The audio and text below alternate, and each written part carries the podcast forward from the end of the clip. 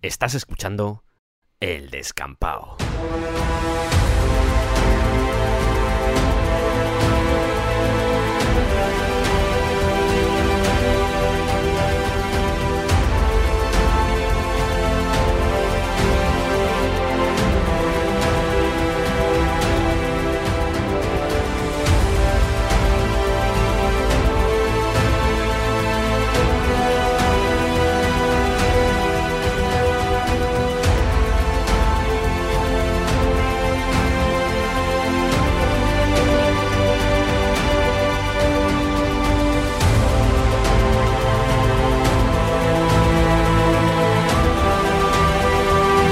Bienvenidos al descampado.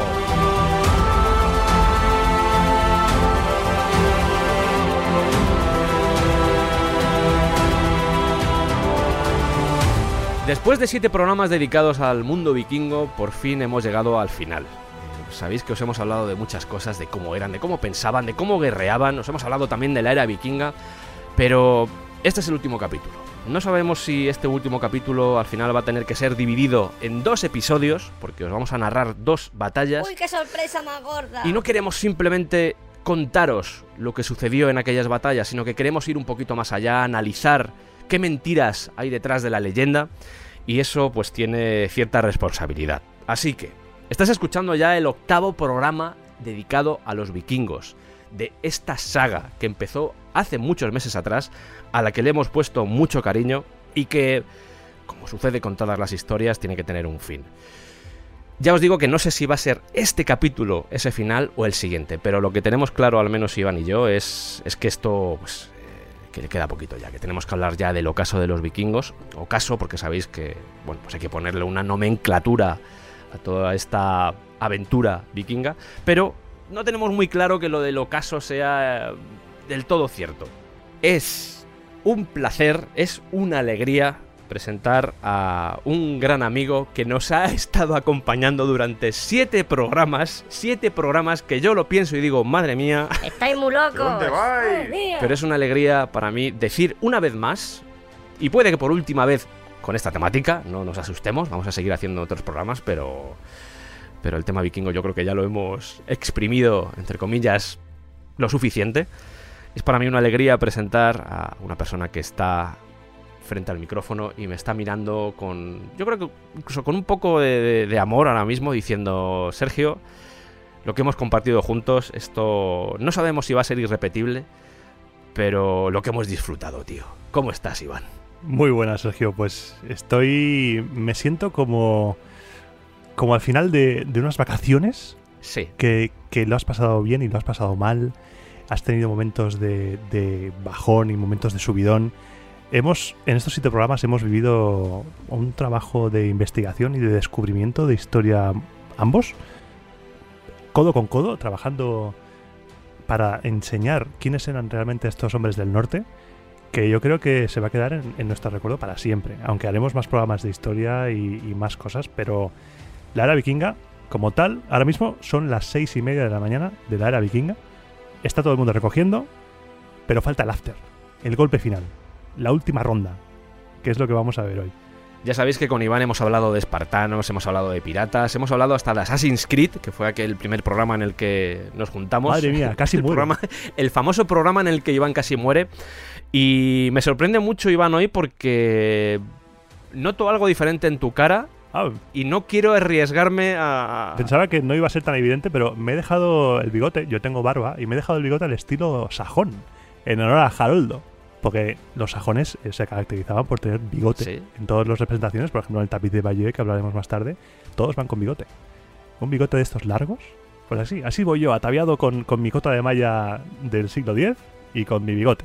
Montado en el autobús, ¿no? Para, Montado para venir a hacer el programa montado en el autobús con una cota de malla. Eso sería para verlo, ¿eh? un calor, y eso que estamos en marzo, que, que hoy ha hecho frío, pero un calor para venir aquí que no veas. Como bien dices, lo que vamos a tratar hoy, de hecho el programa a priori se iba a llamar El ocaso de la era vikinga, porque es el final, es cuando ya, como tú bien decías, se cierran todos los bares, se cierran todos los pubs. Ya está, no hay nada, es el camino de la vergüenza, la vuelta ya. Exactamente, pero tenemos dos batallas por delante que para mí ha sido un descubrimiento, sobre todo la de Stanford Bridge, Porque ya en Hastings yo creo que Iván es consciente de que he tenido mis traumitas, porque Sí. me ha costado mucho entender lo que sucedió en la batalla de Hastings, porque como nos suele suceder y como nos lleva sucediendo, fíjate, no solo en este programa de los vikingos, no solo en esta saga, sino incluso en otros programas de historia que hemos, por ejemplo, los espartanos, sin ir más lejos, hay tantas versiones muchas veces que Sí. intentar sacar algo puro, algo real, algo palpable de ello es muy complicado. Es muy complicado porque tú tienes dos opciones. Cuando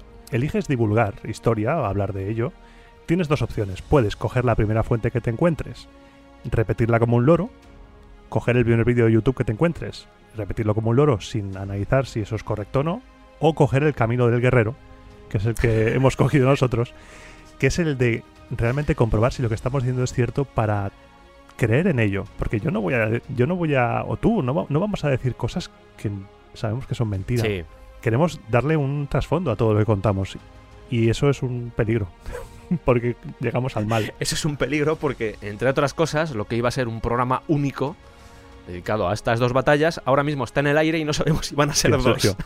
¿Te acuerdas, Sergio, cuando te propuse hacer este programa? ¿Qué pasa, Iván? Cuéntame. Pues mira, Sergio, tengo una idea. He Sí. pensado que después de, de esto que hemos hecho con los espartanos, Sí. la verdad es que han quedado muy chulos estos programas, podríamos meternos con los vikingos, que están muy de moda y a la gente le gusta. Vale, los vikingos. Hombre, eh, yo creo que en dos programas igual lo podemos hacer porque sería... Sí. Igual en el primero podríamos hablar de, de lo que eran los vikingos, por ejemplo, y en el segundo nos podemos centrar en, en la era vikinga. Yo creo que con eso quedaría. No sé incluso si lo podemos hacer en uno. Podemos intentar hasta hacerlo en uno, aunque va a quedar un poco largo, eso sí, pero podemos intentar hacerlo en uno. Pero más de dos, Es que tampoco quiero que se haga muy largo, tío. más de dos no. Ma- no, más de dos no. Más de dos ya te digo yo que no puede ser. Eso sí que, eso sí que no. Otro Yakuza no. No, no, yo creo que con la Yakuza ya hemos tenido bastante. No hacer, hacer muchos de los vikingos, yo creo que no, no tiene mucho sentido. O sea que con dos programas máximo, ¿vale? Lo veo. Algo, algo que sea más sencillo de preparar porque lo de los espartanos ha sido Perdí barba, perdí barba ahí. por eso. Entonces mejor hacer algo más sencillito, ¿vale? Pero dos, ¿Dos programas? mucho. Sí, dos programas como mucho y ya está, ¿vale? Vale. Dos programas, ¿no? Dos programas, madre mía. Y vamos por el octavo. Madre mía. Esto que mencionabas sobre, sobre lo de analizar la historia em, con nuestros errores, con nuestras equivocaciones, eso siempre lo queremos dejar claro, que no estamos intentando sentar ningún tipo de cátedra. Esto es... Muchas veces damos simplemente nuestra opinión y aplicamos el sentido común en muchos casos. Y mm, que quede patente que incluso cosas que os podemos decir nosotros después de haber intentado hallar la verdad o lo más cercano a la verdad, en muchas ocasiones puede ser información que no es correcta. Por eso siempre, yo creo que un poco la pretensión del descampado es esa. Sí. Hacer que vosotros también forméis parte de esa investigación y que os zambulláis en eso que os contamos Sí. captar ese interés y motivar a la gente a que diga, oye, pues quiero saber más esto de la batalla de Stanford Bridge, a ver qué, qué sucedió realmente, porque lo que me ha contado Sergio también me, me parece raro lo que me está diciendo. Entonces, si conseguimos eso, yo creo que también es uno de los elementos mágicos de poder hacer este tipo de contenidos. Ya digo, no solo de historia, sino en general, de todo lo que hacemos en el descampado. Si conseguimos picar la curiosidad para que puedas Hmm. indagar más y inves- investigar más cosas, ver más cosas, leer, Sí. eso es un triunfo. Porque esto no es solamente una plataforma en la cual soltar un chorro de datos y que te quedes ahí con el chaparrón y no te hayas enterado de nada. Esto es un lugar en el cual queremos entre todos fomentar la curiosidad de la gente, que creo que es lo básico. Que haya cierta sinergia con Sí. los oyentes. Yo creo que eso es lo... Nosotros somos los que estamos hablando aquí, pero al final yo creo que el programa lo hacemos entre todos. Y eso hay que tenerlo siempre claro, porque vosotros también formáis parte de esto.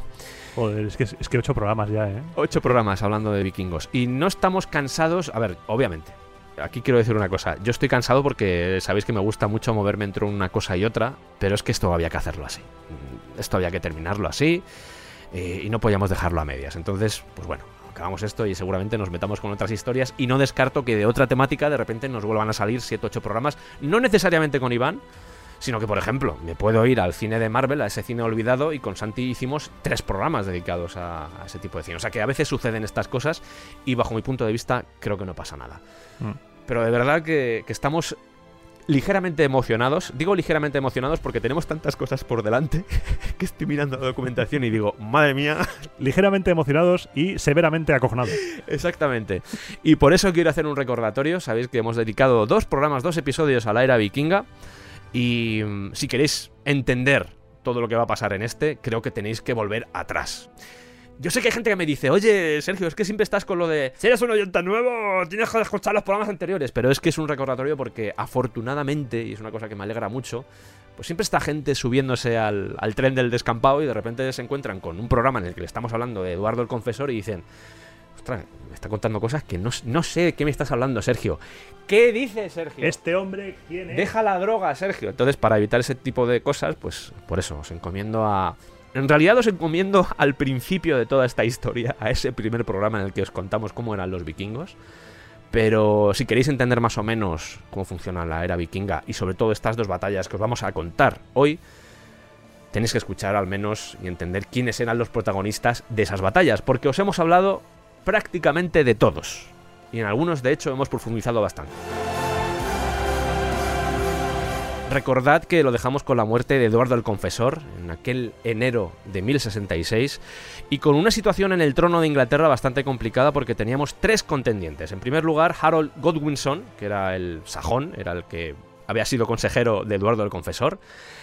Por otro lado, el duque de Normandía, el señor Guillermo el Bastardo, que pasó a llamarse después Guillermo el Conquistador. Hubo una mejora ahí, hay que A reconocérselo. eso, a eso se llama progresar en la vida. Y luego, nuestro gran conocido, porque os hablamos bastante de él, y de sus aventuras con los varegos, con los bizantinos, con todo el mundo, el señor Harald Hardrada, ese Harald II de Noruega. Y me sorprende mucho porque en el anterior episodio, y yo lo estoy esperando hoy casi con frenesí, Iván no hizo ninguna broma con el apellido de Harald.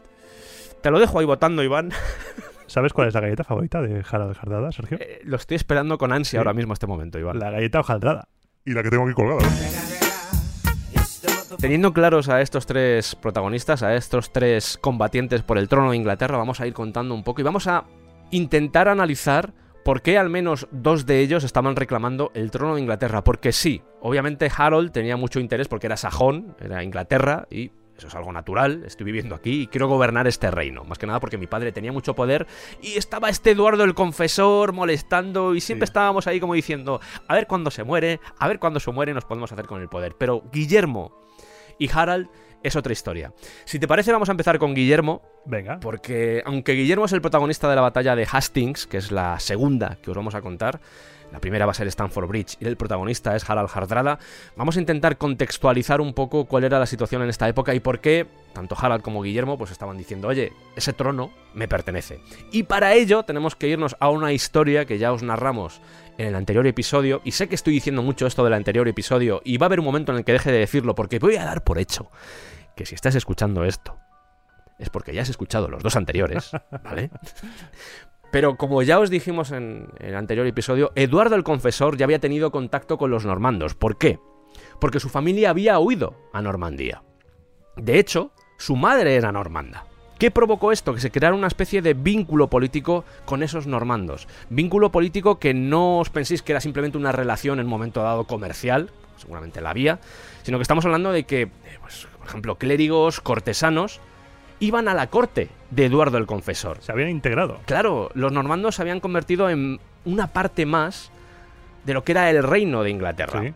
Y venían de un ducado, Sí. porque ni siquiera era un país, era un ducado, el ducado de Normandía, eso es importante, además va a tener mucha trascendencia para lo que os vamos a contar después, y de hecho en la historia de Inglaterra o de Francia es vital entender esto. Pero claro, su presencia no era del todo bien recibida, sobre todo para esa nobleza inglesa que siempre estaba pues esperando detrás de la cortina a ver cuál era su momento. Y en esa nobleza inglesa había alguien que destacaba sobre el resto. Y, no, y ese no es otro que Godwin, el conde de Wessex. Como bien has dicho, Sergio, la nobleza inglesa, la nobleza sajona, no veía con buenos ojos que unos extranjeros empezaran a, según ellos, parasitar todas las cotas de poder. Porque todas las cotas de poder las querían para ellos. Godwin y sus hijos querían, cuales Lannister en Juego de Tronos, tener todos los puestos de responsabilidad del reino para, en fin último, quedarse con el propio reino. Porque esto es muy complicado. Aquí, aquí hay un culebrón, Sergio. Sí, sí. Porque Godwin no solo era el, el noble más importante de Inglaterra, sino que era el suegro de Eduardo. Eduardo estaba casado con su hija. Exactamente, era el suegro del rey. Porque su hija Edith estaba casada con Eduardo el Confesor. Eso es. Pero ahí no queda la cosa. No, no, no, no. Porque la mujer de Godwin era danesa. Su mujer, Giza Torkelsdottir, era danesa. Él era anglosajón, pero ella era danesa. Las relaciones entre los, los escandinavos e Inglaterra no acababan nunca. Y esto que dices de que es danesa es muy importante no solo por el hecho en sí, porque demuestra muchas cosas. Demuestra que a veces te tenías que casar con el enemigo para que el enemigo se transformase en amigo, Sí. que era básicamente lo que estaba pasando en Inglaterra. Ya os hemos contado que la situación allí no era del todo agradable. Había muchas cosas moviéndose, había mucho malestar, había mucha gente invadiendo. Y una de las maneras de acallar todos esos movimientos pues era a través de este tipo de lazos. eh, matrimonios, eh, no solo comerciales, sino directamente territoriales, como era este caso. O sin ir más lejos, como le había pasado a Eduardo el Confesor con su madre, que en realidad era un inglés también, un sajón, con una normanda.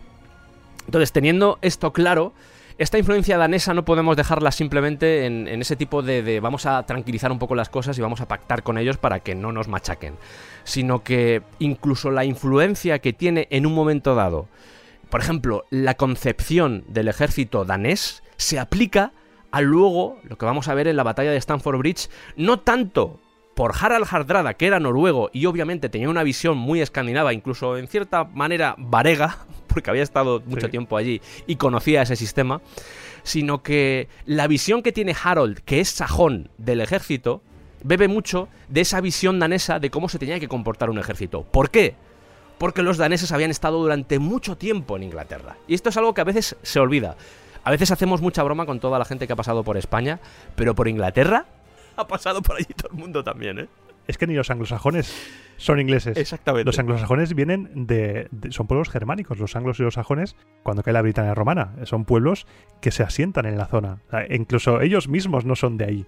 Las islas británicas han sido un territorio de paso Sí. y tenemos que pensar en- los, en los sajones más cercanos a los vikingos, físicamente y a nivel de equipo y a nivel de organización de ejército, que a los medievales, puramente medievales, peliculeros, que nos hacemos la imagen del caballero medieval. Esa imagen del caballero medieval, de los ejércitos medievales, viene con los normandos. Los sajones son más vikingos que europeos. Ese tipo de afirmaciones yo creo que le, le va a sorprender a más de uno y de hecho todo lo que vamos a contar con el resultado de estas dos contiendas va a haber muchas sorpresas en este programa, ¿eh? Sí. Va a haber muchas sorpresas porque vamos a descubrir muchas cosas que a veces se aplican o se piensan que tienen un origen y de repente vais a descubrir, como lo hemos hecho nosotros, que muchos de esos orígenes eran desconocidos y que de repente cuando lo sabes dices, ostras, es que, claro, detrás de, de tradiciones que en la actualidad se dan como normales, nacen en este momento. Sí. Es, es tremendo. Este año 1066, aparte de ser un año muy malo para Harold, es un año muy importante para la historia europea. Y no te digo ya de Inglaterra. Es, es el año más importante. Es, es Sí, sí. la última vez que se conquistó con éxito Inglaterra. Es que estamos hablando, fíjate, ya que me dejas caer esto, Iván, y yo, yo creo que nos estamos adelantando un poco, pero Sí. hoy os vamos a contar la historia del último rey sajón. No sabes lo importante que es eso. Y esto, sé que a más de uno se le han puesto los pelos de punta, pero... Los anglosajones acaban aquí. Cuando leas en un periódico el primer ministro anglosajón, cuando leas en un periódico el futbolista anglosajón, no son anglosajones los ingleses ya. Quieren beber de su fuente anglosajona como, como los españoles queremos beber de los godos, por ejemplo, pero no son anglosajones. Son el fruto de la unión de los franceses, descendientes de vikingos. Y yo creo que con esto podemos dar por finalizado este programa, porque ya lo hemos contado todo. No, no, no. está. es broma, es broma, es broma. anda que no nos queda, anda que no nos queda. Vamos a volver a esa situación que tenía Eduardo el Confesor. Sí, ese tifostio que tenía montado. Sí, porque ya sabéis que estaban esos nobles. Los nobles siempre han sido como los grandes enemigos de los reyes. Sí, es- Los grandes amigos también, pero tenemos que entender que siempre ha habido una relación de intereses, no solo el clero, sino que también la nobleza ha tenido bastante poder Sí. y ha tenido en un momento dado la capacidad de usar a ese gran amigo que ya os contamos en, en anteriores episodios, ese gran conocido nuestro que es Benenito XVI. Benedicto XVI, porque aquí los nobles son prácticamente, yo diría, más importantes que los reyes, porque los nobles sí, son quienes administran esas tierras que te dan tropas. El rey necesita las tropas de los nobles. Exactamente. Y en este caso eh, había cierto contubernio con Eduardo porque obviamente Godwin, que era el conde de Wessex, quería ser el rey de Inglaterra. No había sido rey de Inglaterra, pero las cosas no podían quedarse ahí. Hay un momento donde surge un conflicto entre el rey, entre Eduardo el Confesor y la familia Godwin, Un conflicto, tampoco vamos a entrar mucho en ello, pero es un conflicto que sucedió entre Dover y Kent. Y hay un momento, aquí he encontrado dos versiones en las que la familia es expulsada del país o directamente ellos salen corriendo del país ante cualquier amenaza. Sí, porque me imagino que Eduardo dijo... No me echas tú, me voy yo. Claro, al final, eh, por resumirlo mucho, era una historia de traición. Eduardo el Confesor se había sentido traicionado por una decisión que había tomado la familia Godwin y dijo, pues ya no podéis formar parte de mi, mi chupipandi, de mi grupo de amigos, así que os tenéis que ir de aquí. Hmm.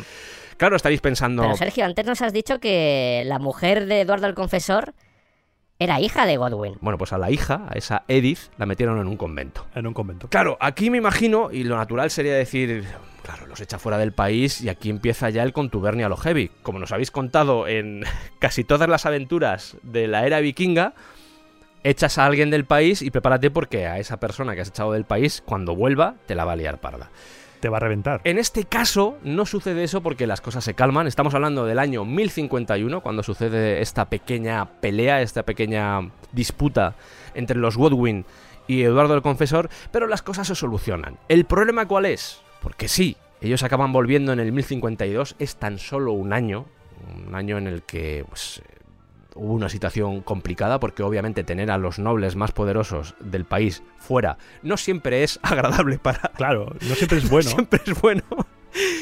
Pero es que en ese año había sucedido algo que, en cierto modo, y volvemos aquí otra vez a las típicas leyendas que nos hemos encontrado en todos estos programas, los programas de historia. Sí, est- esto es cogido con pinzas, cogido con Claro, pinzas. no sabemos si es verdad o no, pero parece ser que Eduardo el Confesor en un momento determinado, ya sea por carta o ya sea en una visita que hizo Guillermo el Bastardo en esta época a Inglaterra, le dice, oye, mira, eh, como la familia Godwin No molan. no, no me acaba de gustar, no se le ve limpios, no, No. se le ve limpios. No da el perfil, no da el perfil. no, no me gusta, he pensado en que tú puedes ser el que me suceda en el trono de Inglaterra. ¿Qué te parece, Guillermo? Y Guillermo dice, me parece bien, La jugada le sale estupenda. la idea me gusta. Porque en esta época, este tifostio monárquico que hay de sucesión viene por no tenía descendiente, Eduardo no tenía descendientes, y por un segundo motivo, que es que en esa época los reyes sajones ele- eran por elección. Mm, Tu hijo no era automáticamente tu heredero.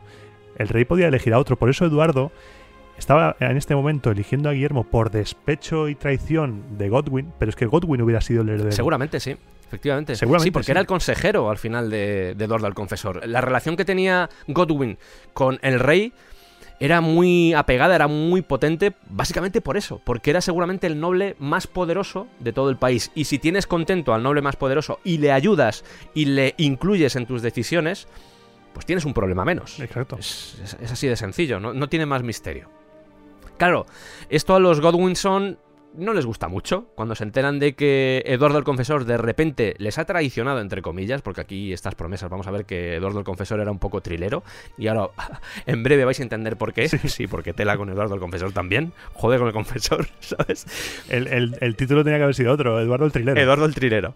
Claro, cuando se enteran de esta traición, dicen, eh, esto no puede ser, no puedes darle el trono de Inglaterra a un asqueroso normando. A un bastardo, además. Claro.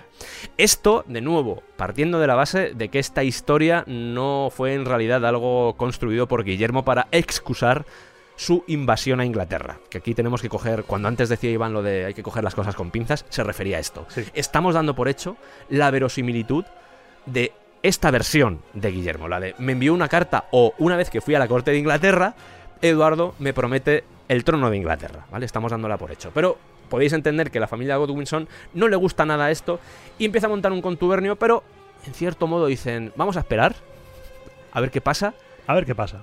vamos a relajarnos, 1052, queda muchos años para que se muera Eduardo el Confesor, vamos a estar todos tranquilos y ya veremos Sí. a ver qué sucede. Tendremos nuestra oportunidad. Si algo bueno tiene la nobleza es que sabe esperar.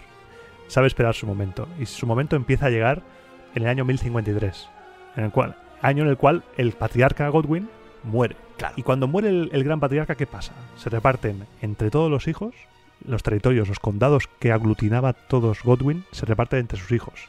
A saber, Tostig se queda con el condado de Northumbria.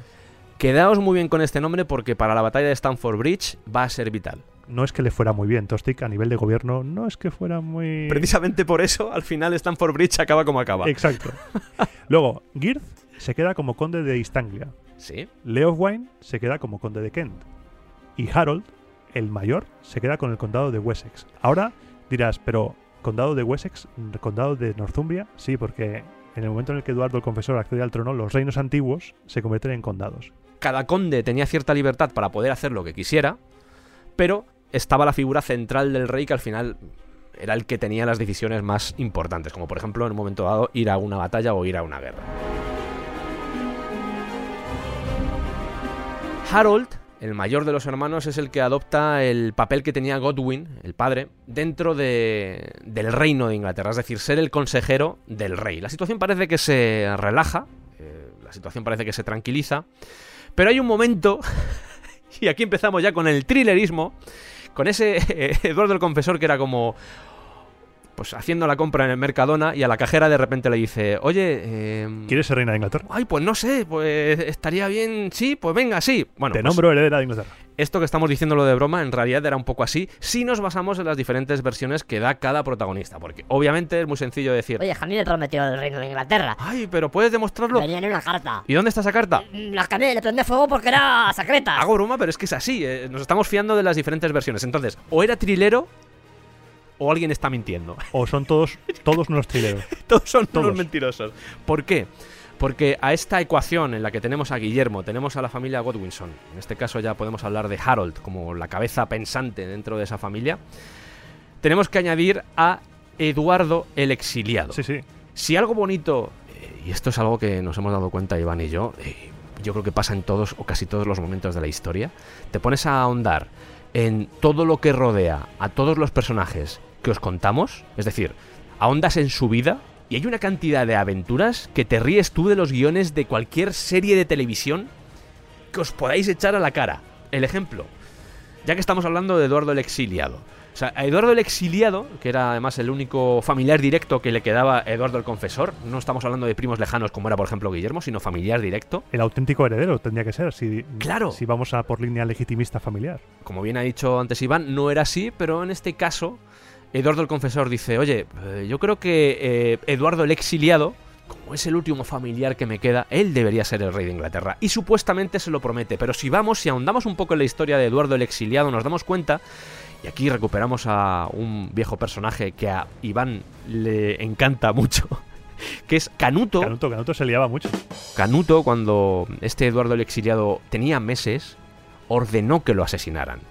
Y en plan Willow, hago la analogía porque es un poco así, en plan Willow, lograron salvarle y al final no lo mataron. Y por supuesto Eduardo el Exiliado después creció y tuvo hijos, tuvo familia, pero tuvo que estar exiliado porque siempre tuvo pues esa espada de Damocles encima de como te pasas un pelo, pues igual acabas muriendo. El tema es que en el año 57 este Eduardo el exiliado muere y ese supuesto trono de Inglaterra, esas promesas de Eduardo el Confesor, o supuestas promesas también de Eduardo el Confesor, pasan a su hijo, que en este caso es Edgar Atheling. Este no pinta mucho, porque este dijo yo, a mí no me vengáis con tonterías, yo paso del trono, dejadme vivir. Exactamente, porque viendo lo que se le podía venir encima, hay un momento donde, donde este Edgar Atheling dice, madre mía, Y yo he quedado, yo me te voy. madre mía, toda esta gente que está reclamando el trono de Inglaterra y a mí se me está haciendo tarde para ir a comer. Hasta luego, Exacto. chavales, Ah, es que- inteligentemente. Ese contra el noble más potente de, de todos los anglosajones, contra el duque chetadísimo de Guillermo Sí. el Conquistador, Sí, porque los normandos, luego. sí, porque los normandos tenían una famita también potente, ¿eh?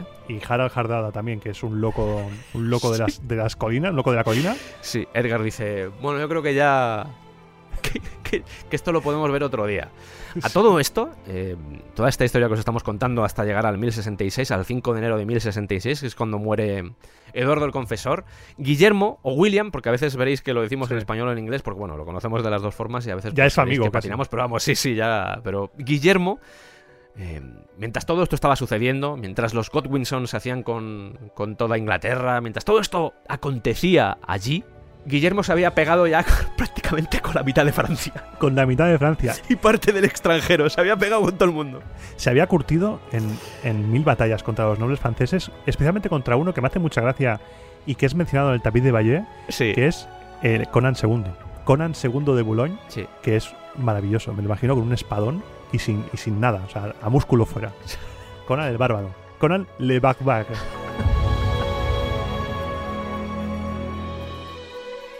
Y como girito final, eh, Sergio, le habéis puesto la catalogación al pobrecito Eduardo el Confesor de Trilero, y bueno, pues dentro de lo que cabe solo le ha prometido el reino a dos personas. No, no. Es que supuestamente, y estoy diciendo mucho, supuestamente, insistimos, nos parece un poco de coña todo, en su lecho de muerte le dice a su cuñado, Harold Godwinson, oye, yo creo que tú eres el indicado para sucederme en el trono de Inglaterra. Y esto ya es de coña. Y aquí ya... Empieza el tifostio, porque recordemos, Sí, le había prometido supuestamente por carta a Guillermo del Conquistador que sería su sucesor. Y en su lecho de muerte, casualidad, en su lecho de muerte, ¿esto cómo lo sabríamos? Lo sabríamos por el propio Haroldo, que diría, no, no, a mí cuando se estaba muriendo, esa espada que tiene en su pecho, eso es casualidad. Cuando se estaba muriendo me nombró como... me nombró sucesor. Porque Haroldo fue nombrado rey el mismo día que murió horas después. Es como si hubiera estado todo ya preparado para que sucediera. ¿sabes? Es, es- la Sí. muerte de Eduardo el Confesor es... No, no vamos a decir que sospechosa, porque yo creo que todas las muertes en esta época eran sospechosas. Todas son sospechosas. Pero estaba todo como muy preparado ya. eh, los nobles ya habían decidido que tenía que ser Harold. Por supuesto, siempre había algunos que estaban en contra de este tipo de decisiones. Pero por lo general, dado que la familia Godwinson poseía prácticamente toda Inglaterra, porque hemos visto que los condados estaban dominados por ellos, al menos los condados más importantes, cuando tuvo que decidirse quién iba a ser el sucesor, dijeron, pues, pues es que esto es natural. ¿Quién es su consejero? Harold. Bueno, pues que sea Harold el rey de Inglaterra. los, los nobles ingleses lo, lo vieron bien. Era, eh, realmente era, para la nobleza inglesa, era lo lógico que Harold fuera el rey. Pero nos falta el, el tercero, el, el tercer continente, el más divertido, el más loco. El más loco de todos es un plot twist que es inesperado. De hecho, eh, lo encontramos. Estábamos haciendo la documentación y lo encontramos eh, bastante tarde ya, cuando estábamos simplemente revisando, verificando que los datos que os contamos son ciertos. De repente llegamos a esta historia dantesca que sucede en el 1064 entre, sí, Guillermo y Harold. Porque no os penséis que Guillermo y Harold se conocieron en aquella batalla de Hastings. No. No, no. Se habían conocido ya previamente en el año 1064 y en ese momento Sí, sucedió algo muy loco. algo muy loco. Esto lo sabemos por el tapiz de Bayeux. En el tapiz de Bayeux, ya que lo he nombrado varias veces, porque a mí me fascina, Sergio, yo soy muy fan de ese tapiz, que no es un tapiz, que es un bordado, un bordado enorme, larguísimo, de varios metros. 70 metros de bordado. Sí, Que es como una especie de cómic. Sí, en es como uno de los primeros cómics de la historia. Y en este, en este cómic, que se conserva en, en, en Bayeux, creo que está en el museo de. Hay un museo Sí. para ello. Me gustaría verlo en directo. Pues este cómic nos cuenta a través de dibujos bordados y a través de inscripciones muy sencillas en latín, nos cuenta las peripecias de Harold en Normandía. Harold es enviado por el rey, el rey Eduardo el Confesor, a Normandía. Hay versiones que dicen que lo manda para confirmar a, Guillermo el Conquistador como sucesor y otra versión que es la que realmente sale en el, en el cómic este, que es para ayudarle a liberar a un hermano y a un sobrino que tiene preso el, el noble Conan II de, de Boulogne y va para allá. Va para allá y a pasar una serie de aventuras, se pegan de toñas con los nobles y el señor Harald Harold. Godwinson, hay una escena en la cual le rinde pleitesía a Guillermo, a Guillermo el Conquistador. Le rinde pleitesía jurando no sobre un relicario, jurando sobre dos relicarios. Se le ve a- al hombre así de lado, como típica imagen normanda, jurando sobre dos relicarios y rindiéndole pleitesía. Con lo que Guillermo, con esto, se legitima para estar por encima de, de Harold Godwinson. Yo he llegado a leer versiones y fíjate que es algo que mencionamos ya como disparador de muchas de las colonias que se descubrieron por parte de los vikingos. Yo he llegado a leer que en realidad fue porque salió con su barco, vino una tormenta, naufragó Y ahí fue. y acabó en Normandía. Sí. Y entonces eh, le coge uno de los allegados del duque de Guillermo, le coge preso. Sí, porque acaba preso ahí. Claro, claro. Y entonces intercede el duque y dice, oye, con este no os metáis, vamos a relajarnos todos un poquito. Y, y que en ese momento le dice, mira, eh, por cierto, este Eduardo el Confesor, que es primo mío lejano, ha dicho que yo voy a ser el, el rey de Inglaterra y yo voy a necesitar tu ayuda. Porque yo sé que tú eres ahora mismo el hermano mayor de los Godwinson y pues me viene bien tu colaboración. Así que te voy a hacer jurar encima de este relicario. Lo más sagrado, ¿eh? Supuestamente contenía los huesos de un santo, o sea, era ya como el sumo. Entonces, Cualquiera. que esto, eh, por lo que he leído también, que me hizo mucha gracia, sobre todo que justamente se fijaran en eso, esto supuestamente Harold no lo sabía, lo de que estaba jurando sobre los huesos. Que si miras la escena, si miras la escena parece Nacho Cano. Parece Nacho Cano tocando Sí, los sí. teclados, sí, sí, pero son. con- eh, ya te digo, yo tengo la versión de, de esta caja en la que estaban los huesos de este santo, y claro, él estaba jurando que iba a ayudar a Guillermo a ser el rey de Inglaterra. ¿Por qué esto es importante? ¿Por qué este momento de ese juramento, no solo porque aparezca en el tapiz de Bayeux o en el bordado de Bayeux, si quieres, a partir de ahora por fastidiar, porque en todos los sitios aparece como el tapiz de Bayeux, pero es un, El bordado. pero es un bordado, ¿vale? Vamos a llevar la contraria a 600.000 libros de vikingos y Vamos a hablar del bordado de Bayeux porque está todo, todo lo que vamos a hablar hasta el final de la batalla de Hastings. Sí, Está ahí. sí, no. Claro, él está jurando que va a hacer algo sobre los huesos de un santo, que eso es mierda muy seria, Mierda muy seria. sobre todo para esta gente que ya estaba cristianizada. Y claro, que Harold después se pasara por el forro esa promesa que le hizo a Guillermo Le debió sentar como un tiro. y se veía no solo como una traición a Guillermo, porque sí, le había prometido su apoyo a la hora de llegar como rey de Inglaterra, sino es que lo había hecho sobre los huesos de un santo. Y eso es sagrado. Eso es sagrado. Ese juramento no, puede, no, no se puede romper tan fácilmente. Y aquí es cuando empieza ya la, el- Sí. la, la historia, aquí es ya cuando, con esa muerte el 5 de enero de 1066, cuando Harold se hace rey, se entera William y dice, espérate, espérate, espérate, espérate. Espérate. Pero si este tío me juró sobre los huesos de un santo que me iba a ayudar, ¿por qué se ha hecho rey? Y, cabreado, Empieza a talar árboles como un loco. claro, y dice, me voy a construir una flota y voy a llevar a toda la gente que pueda a machacar a este tío. Y vamos a dejarle ahí. Ahí, lo dejamos ahí porque, porque hay más cosas. Hay apoyo papal, Sí. hay, hay hay, hay cosas muy locas Hay- que lo, haremos cuando llegue su momento. En la batalla de Hastings hablaremos de Sí. ello, ¿vale? Vamos a dejar a, a Guillermo preparando esa llegada a Inglaterra. Vamos a... Guillermo talando. Está Guillermo, ahora mismo que está Guillermo talando árboles. Exactamente, él solo, él solo talando árboles para construirse 300 Y barcos, Harold, ¿vale? Harold, por supuesto, un poco, un poco angustiado. Sí, Un poco. Porque el pobre sabe. sa- conoce a, a Guillermo y sabe que está muy loco. Y Guillermo tenía fama de ser cruel. Y que alguien en el año 1066 te llame cruel es porque eres muy cruel. Estás muy loco. Sí, porque el- lo que es el baremo de crueldad en aquella época pues estaba un poquito alto. Sí. A nuestros ojos al menos, ¿eh? A nuestros ojos. Sí, la vida humana valía menos.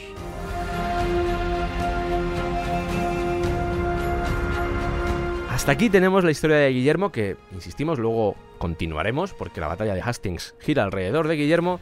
Así que, dejando a este protagonista a un lado, vamos a centrarnos en el que nos importa ahora, que es el de Stanford Bridge. El protagonista, el otro protagonista de Stanford Bridge es Harald Hardrada, que ya obviamente os contamos quién era, pero ahora vamos a intentar entender que esto puede costar un poquito porque es eh, si lo de William os ha parecido un poco rocambolesco, Lo de Harald ya. Entenderlo de Harald Hardrada ya es súper loco, porque supuestamente Harald dice, a ver, el trono de Inglaterra se ha quedado sin rey, Obviamente es yo mío. puedo optar, claro, yo puedo optar a él. ¿Por qué, Harald? ¿Por qué? ¿Nos lo puedes contar? ¿Queréis escucharlo, chicos? Sí, Harald, cuéntanoslo. Pues mira, ¿os acordáis?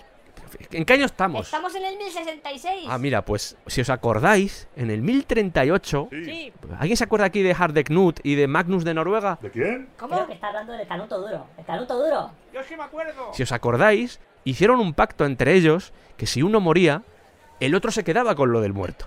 Hardeknut, si recordáis, porque esto os lo contamos ya, ¿vale? Saliéndome un poco del personaje, pero Sí. Hardeknut, recordáis que murió. Y murió siendo rey de Inglaterra. Entonces Magnus, el que había firmado ese pacto con él, se hace con Dinamarca, que era lo que le pertenecía a Hardeknut. Y pone sus ojos en Inglaterra porque dice, ok, Como murió, eh, pues el pacto era suya. me pertenecen las dos cosas. Claro. O sea, si era el rey de Dinamarca y era el rey de Inglaterra, me pertenecen las dos cosas. Entonces, Dinamarca le cuesta... Esto es lo de siempre. Cuesta muchas vidas humanas, obviamente, pero al final se hace con Dinamarca. Pero al poner los ojos en Inglaterra se da cuenta de que allí han puesto a un rey, que es nuestro querido amigo Eduardo el Confesor. Y dice... Quien se fue a Sevilla perdió su silla. Claro, y dice, pues esto no puede ser, porque yo también soy el rey de Inglaterra, así que voy a prepararme una flota, voy a prepararme aquí en plan bien, en plan potente. Os vais a enterar, os vais a enterar. Y llegamos a la 1045. Insisto que ese pacto entre Hardeknut y Magnus se hizo en el 1038. Estamos hablando de 1045, cuando Magnus ya ha preparado esa invasión a Inglaterra, pero surgen revueltas en Dinamarca, que no era su país, su país era Noruega, pero surgen revueltas en Dinamarca, ese país que había heredado de Hardeknut por aquella promesa. Y dice, ostras, me tengo que concentrar en Dinamarca porque si no me concentro en Dinamarca Voy a perder las dos cosas. voy a perder todo. Así que, Tiene que recoger cable. claro, tiene que recoger cable, tiene que parar esa conquista a Inglaterra y centrarse sobre todo en Dinamarca. Magnus acaba muriendo en el 1047. Veis que hasta ahora, pues, eh, son movimientos, los movimientos típicos. Yo creo que muchas de estas cosas, de hecho, ya os las contamos en, en anteriores episodios. En anteriores episodios, bueno, pues muchas de estas cosas yo creo que ya os las contamos. Pero está bien también recordarlo. Y Eduardo el Confesor, que era, además de trilero, pues se manejaba muy bien con ciertas cosas en cómo mantener a la gente calmada para que no la liara. Era un buen político, era un buen político. Era un buen político, era bastante diplomático. Durante la década de los 50, del 1050, pues consiguió pactar, consiguió hacer pues, acuerdos, negociaciones con sus enemigos y la cosa estuvo más o menos tranquila. Más o menos tranquila para lo que era Inglaterra.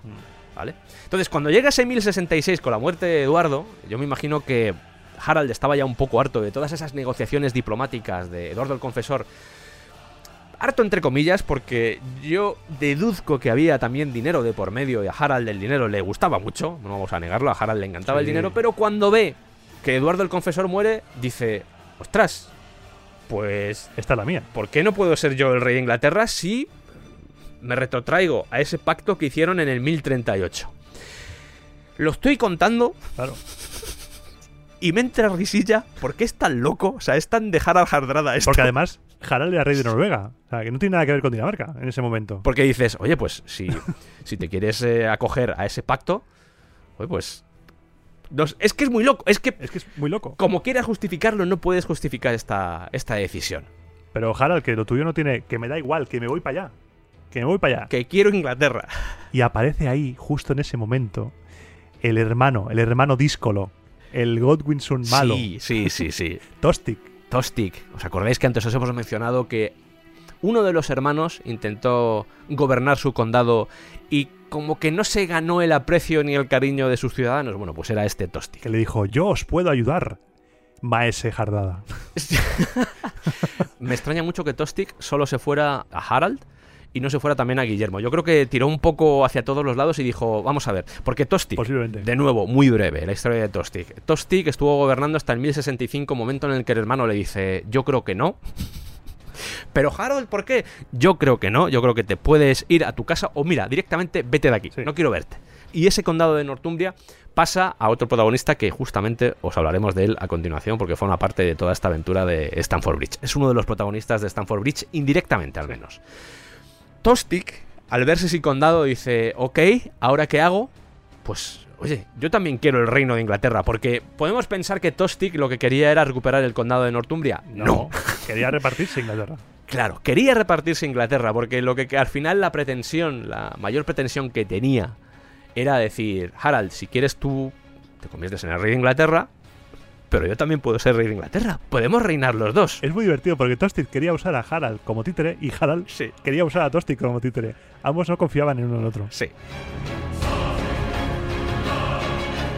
Y es en este punto donde vamos a intentar explicaros todo lo que acontece en Stamford Bridge. Y para ello, pues eh, por supuesto, como suele suceder en estos casos, hay algunas fuentes que no sé hasta qué punto son fidedignas, porque es el eterno debate que hemos Sí. tenido aquí siempre. Fuentes un poco extrañas. Sí, las sagas Las sagas y las crónicas, la saga de, de Harald Hardada, de Snorri Sturluson, fiabilidad, fiabilidad, pues es, es entretenida, es curiosa, pero las sagas Sí. nunca han sido muy fiables. Luego tenemos la crónica anglosajona, que menos todavía, Exactamente. porque las sagas, por ejemplo, en su mayoría, como ya, ya dijimos en el primer capítulo, en el primer programa de los vikingos, Aquel primer capítulo, Iván. allá, allá por 2019, por principios de 2019, Allá por el 1066, casi, ¿sabes? que fueron escritas por autores que ya eran cristianos, autores posteriores, no son contemporáneos. Claro. y no tienen, no tienen esa validez y son an- anacrónicas.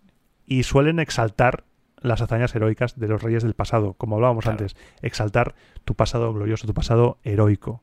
Exactamente igual que las crónicas anglosajonas. Pero del otro lado, son, ambas Claro. son parciales, subjetivas y de fiabilidad nula. Y si nos vamos al bordado de Valle, exactamente lo mismo. Exactamente lo mismo, pero normando. Exactamente. Eso es. Porque en el tapiz de Bayeux no sale Stanford Bridge, pero sí que sale Hastings y ponen a Haroldo como usurpador.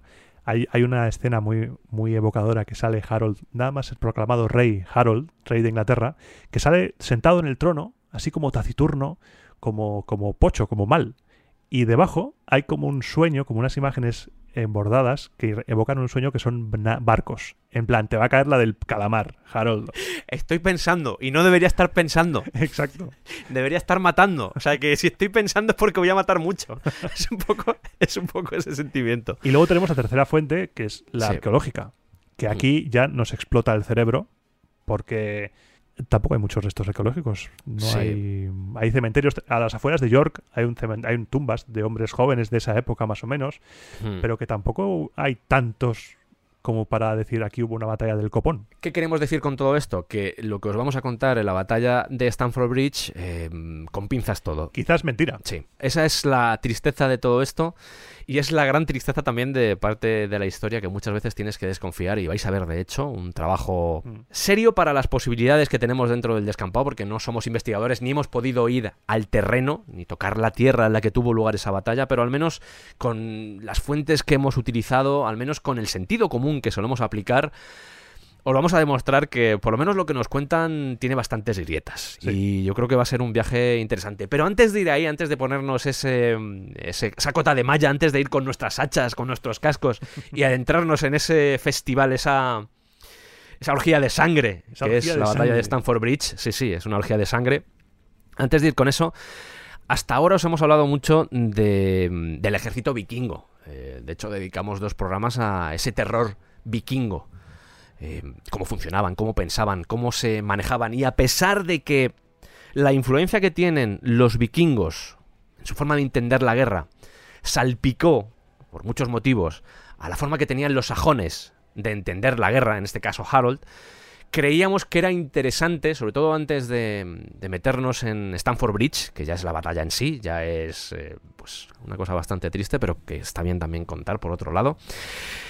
Era correcto o era necesario saber no solo cómo funcionaban los vikingos, sino también cómo funcionaban los sajones. Es decir, os hemos hablado de cómo era el ejército de Harald Hardrada, pero es interesante saber, ya que es el protagonista de nuestras dos batallas, cómo funcionaba también el ejército inglés, es decir, el ejército de Harold. Y a la fuerza, como ya os hemos dado antes unas pinceladas, a la fuerza de, de contactos, de invasiones, de ataques, de colonizaciones vikingas durante 200 años, esas fuerzas anglosajonas se habían acabado nordizando. No sé si existe esa palabra, pero me, me gusta. Nordizar. A mí me ha gustado un poquito. Me voy- Nordizar me gusta. estoy un poco nordizado hoy. Me- Ay, vaya. sí. Cuánto lo siento, Iván. Entonces, claro, las costumbres bélicas se asimilan. Las costumbres bélicas nórdicas fueron importadas y asimiladas en la Inglaterra anglosajona. Sí. Porque no olvidemos, sí que en el sur puede ser más anglosajón, más mantener la esencia antigua La esencia de Wessex. La esencia de Wessex, Wessex, de- sí. de los, de los antiguos sajones. Pero en el norte, esos eran prácticamente todos prácticamente daneses. O en el este, por ejemplo. sí, o sí. el este. Northumbria, Northumbria, en donde Tostig quería, quería volver a, a hincar la pezuña, Northumbria está en el norte. Sí. Entonces aquí tenemos que cuando empieza un conflicto, cuando empieza un conflicto a nivel territorial, ya sea, inter- ya sea por una invasión o un ataque, ya sea interior o exterior, el ejército se organizaba de una manera totalmente diferente a lo que nos podemos imaginar hoy en día. Porque hoy en día los países tienen su ejército profesional, que está perfectamente siempre pertrechado y entrenado para poder actuar en cualquier momento, pero aquí el ejército anglosajón de la época se divide en dos unidades muy diferenciadas entre sí, que son, por un lado, el FIRD y por otro, los Huskarls, los Housecarls. Por si queréis buscarlo del FIRD, sería F-Y-R-D, ¿vale? Sí. FIRD. El FIRD es el ejército de leva, lo que, lo que en las películas y en las novelas, en, en los relatos, se, se explica como el rey o el noble buscando, reclutando gente casi puerta a puerta. Es la milicia anglosajona de hombres libres que se reclutaba en el momento en el cual había un ataque o había que atacar por orden del rey a algún otro noble que no se estuviera portando bien. Era un ejército estacional, era un ejército que tú te tenías que llevar tus propias armas, tus propias provisiones y que operabas en tu zona, porque si salías de tu zona, de tu condado, ya a tu noble tenía que pagarte, tenía que pagarte el sustento y eso no le gustaba. Nunca le ha gustado a los nobles pagar. y no miro a nadie. Entonces, claro, tú te cogías tu, de tu arcón, te cogías tu azada o te cogías tu hacha o lo que sea, te cogías tu, tu hogaza de pan y te ibas a la batalla para volver esa misma noche a tu casa a dormir con tu familia. Una tropa ineficaz, una tropa poco entrenada, una tropa que en un momento de tensión, de alta tensión en una batalla va a escapar, va a huir, no es fiable en ningún momento, y que es, es simplemente carne de cañón. Y si aquellos que, que no, que no querían unirse al FIRT convocado por el rey, pues se podían, se podían enfrentar a multas o incluso a pérdida de tierras. Porque cada noble tenía que aportar su propio FIRT, su, propio, su propia par- porción de, de ejército, su propia porción de soldados. Y de estos había dos tipos. Estaba el FIRT local, que era el FIRT vamos a la guerra, todos a la guerra, y estaba el FIRT selecto.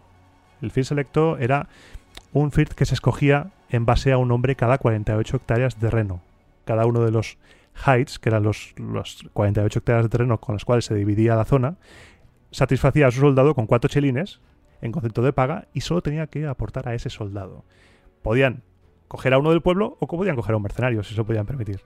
Es un poco el concepto de los juegos del hambre, si te das cuenta. Sí, sí, sí. ¿Sabes? Sería, sería algo así, ¿vale? Para entenderlo. Ese barrio elige a un, a un soldado. Claro, claro. Eso se, se diferencia mucho del FIR local, porque el FIR local van todos con lo que tengan, palos, hachas, cuchillos, utensilios de granja, y el FIR selecto pueden permitirse a un soldado mejor armado, mejor entrenado que un local. Si te lo puedes permitir, oye, adelante, un mercenario. Este FIR selecto, cuando se le acababa su paga, sus cuatro chelines, se volvía a su casa, se acababa su servicio y adiós. Esto en lo que al FIR respecta. Tú lo acabas de decir, al final este tipo de gente, esta pobre gente que igual durante el resto del día se dedicaba a vender pepinos o a, yo qué sé, a, sembrar, lo que fuera, Sí. al final para lo que servían era para carnaza, para cansar o gastar munición de los rivales, es decir, que gasten flechas con ellos. Sabemos que no van a defender, sabemos que no van a durar mucho en la batalla, a no ser que salgan corriendo, que también podía suceder, pero sabemos que nada de eso va a pasar. Esta gente es prescindible. Claro, tenemos a este Firt en una batalla, pero obviamente no puedes depositar toda tu confianza en esta gente que no tiene experiencia militar. ¿Y quién era o quién formaba parte de esa sección del ejército que además de dar mucho miedo a los enemigos, además de dar mucho miedo al propio Firt, que era Sí. terrorífico, quiénes eran esos elementos que podían en un momento dado romper esa balanza dentro de un conflicto? Y aquí es cuando entramos con los Huskarles. los Huskarles, la unidad de élite. Es el soldado que verás si buscas en Google imágenes, soldado anglosajón o Huskarl, esa imagen arquetípica de ese soldado con ese casco, ese escudo redondo. Tan nórdico ese soldado, porque es, es muy vikingo. Claro, Esta unidad fue traída a Inglaterra a raíz de la invasión danesa, de justo del capítulo anterior que habíamos visto. Fueron importados de ahí porque, como ya sabemos de la sociedad vikinga, los Karls, los Jarls, los Karls, esos hombres libres, pues a, mí me gusta hacer el juego de House Karls, los, los Karls caseros, los que viven con el rey. Los soldados profesionales, que tienen sus propias reglas de conducta, viven en la corte y reciben su paga. eso es muy importante. Sí. Porque estaban pagados, al contrario que el resto de la sociedad que a ti te decían, tienes que ir a la guerra, pero me vais a pagar. No, en realidad tienes que defender tu condado y no te vamos a pagar porque forma parte de tu responsabilidad como ciudadano defender este condado. En este caso era gente que tenía sueldo fijo. Sí. Y eso cambia mucho las cosas. Porque están movilizados permanentemente, entrenados, disciplinados y fuertemente armados. Eso es, porque había alguien que pagaba esas armas. Exacto. Yo no me llevo mi azada para pelearme en una batalla. No, no. Es que hay un rey o un noble con mucho dinero que va a pagar mi cota de malla, va a pagar mi espada, va a pagar mi lanza, va a pagar mi escudo, mi casco, mi yelmo, todo. Lo va a pagar todo. Por supuesto, esta, est- esta unidad estaba reservada a los Tengs, los, los nobles que eran el antecesor de los caballeros, los nobles menores, o incluso a unos condes. Sí, o el rey, sí. Iban armados con escudos redondos, con cota de malla, los que tenían más dinero, por supuesto, yelmos altos y el arma por excelencia era el hacha danesa a dos manos. Mm. El acceso a esta unidad era muy restringido, porque no, no olvidemos que a las unidades de élite solo entraban la gente de élite. ¿Te das cuenta a qué recuerda esto, Iván? Dime. A la Guardia Bizantina, a los varegos. Sí, a la Guardia Varega. Es que visualmente, si, si comparamos una imagen y otra, es que son prácticamente iguales. Claro, ahí está el tema. Obviamente el caballo tenía menos importancia en estos porque usaban Sí. el caballo básicamente para desplazarse, pero luego en batalla, que era donde, donde tenían que mostrar su fiereza, se movían con un hacha de dos manos, un hacha de dos manos. Eran muy bestias esta gente, esta gente era muy animal. Hemos leído cosas que hacían con ese hacha y da mucho miedo, como despedazar caballos, por ejemplo. Cortar patas o cabezas de un solo golpe y dices, hola, ¿qué está pasando? Que sí, que puede haber mucha exageración, pero cuando haces un hacha de dos manos ya dices tú, ostras, estamos apostando fuerte. Caricias no vas a dar. No, no, no. Y además con esta hacha se entrenaban de forma que ahora lo voy a contar y quiero que tú, que me estás escuchando, lo hagas conmigo. Esta gente lo que hacía era coger el hacha con la mano izquierda en la parte más cerca de la hoja y la derecha en la base prácticamente del hacha.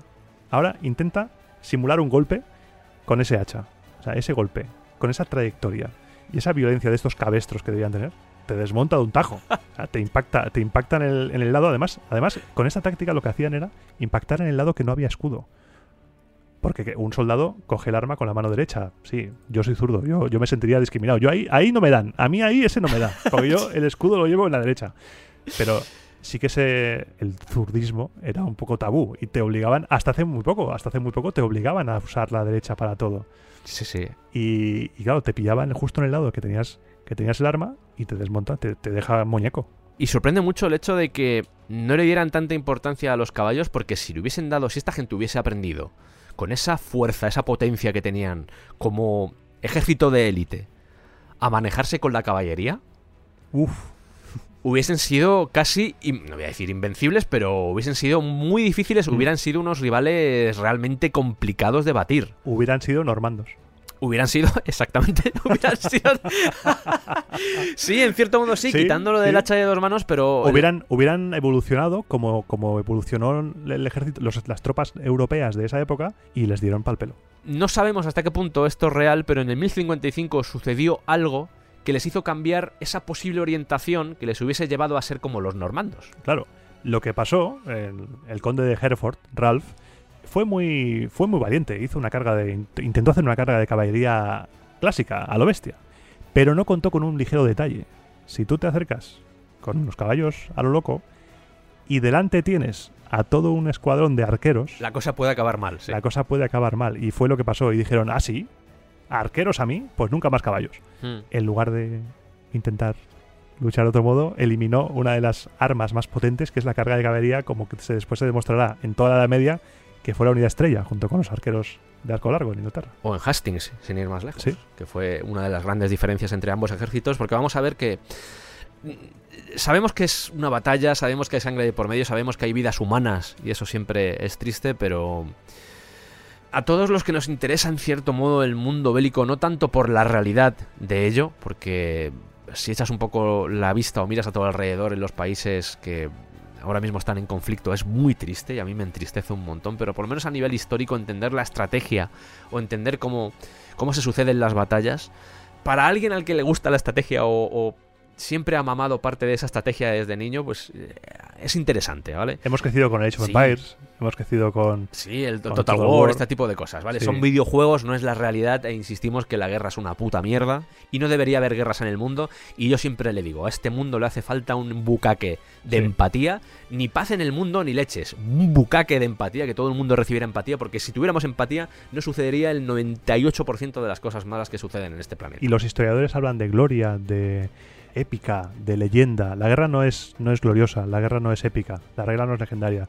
La gloria se gana en los despachos de esos reyes que ahora sí, pero después, posteriormente, ni se ensucian ni se manchan. La guerra es sangre, la guerra es mearse de miedo, cagarse de miedo y llorar. Y llorar porque el otro te va a matar.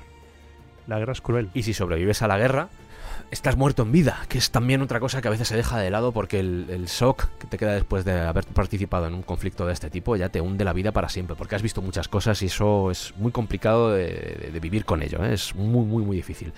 Dejando esto y teniendo esto claro, tenemos que decir que al final, sobre todo Hastings más que Stanford Bridge, vamos a ver que al final es una especie de conflicto entre dos formas de entender la guerra.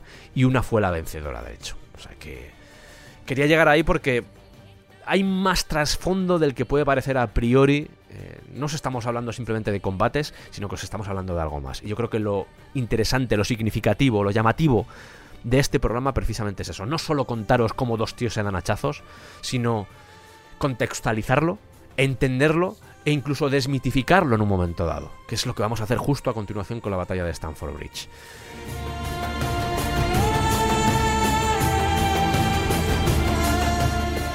Volviendo otra vez a los Huskarles, a los Huskarls, a los Housecarls, mm, de las mil formas que se llama a este grupo, hay ciertas curiosidades, como por ejemplo lo de mm, cuándo podían dejar de dar servicio. Esto a mí me llamó mucho la atención, Iván. Sí, es como, como un compromiso de permanencia con tu compañía de teléfono móvil. Es- eso es.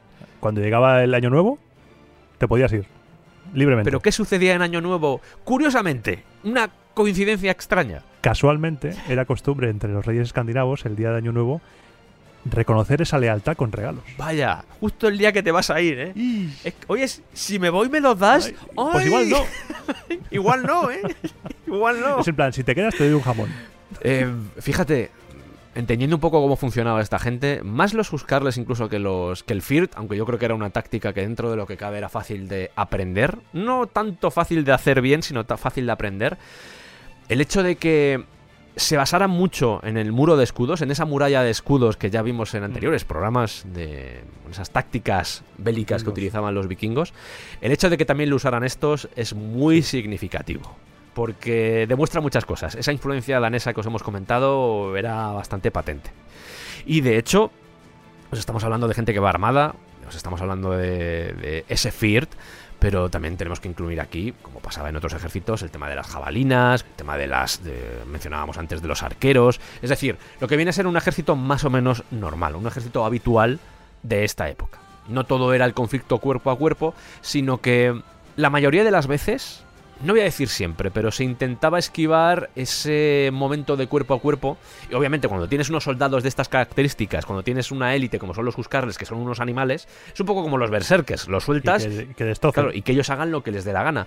Pero normalmente dentro de las estrategias bélicas, no solo de esta época, sino en general, el momento en el que las armas se podían utilizar a distancia, era mejor utilizarlas a distancia que en el cuerpo a cuerpo. Sí. Porque antes estábamos viendo un- una especie de recreación de una batalla y era muy fácil darle a tu compañero. ¿eh? Sí. Era muy sencillo darle a tu compañero. O sea que no tenemos que ver la- las típicas imágenes de, de que el Sí. cine nos ha dado. Y creo que esto ya lo comentamos en, en el especial sobre la guerra, de esos dos ejércitos que también sucedía. Pero esos dos ejércitos chocando contra ellos y matándose ahí en mitad del campo de batalla, sino que muchas veces era más un juego de carga Sí. entre un ejército y otro, como puede suceder, por ejemplo, en el rugby. Carga retirada, carga retirada. Incluso Eso paraban es. para comer, como lo veremos en Hastings. La imagen de la guerra que nos ha dado el cine, olvidémosla. Esa- esas cargas, venga, y todos, 800.000 soldados, 17 millones de muertos. En la antigüedad, no. Antiguamente, no. La guerra es más cruel ahora, paradójicamente, que antes. ¿Nos hemos vuelto más civilizados? ¿Seguro que somos más civilizados ahora? E insistimos que ese cuerpo a cuerpo existía. De hecho, a lo largo de la historia de la humanidad hemos tenido pueblos que se basaban bastante en ese cuerpo a cuerpo. Es más, los propios sajones, el hecho de que tuvieran ahí a los Huskarles, yo creo que ya quiere decir bastante.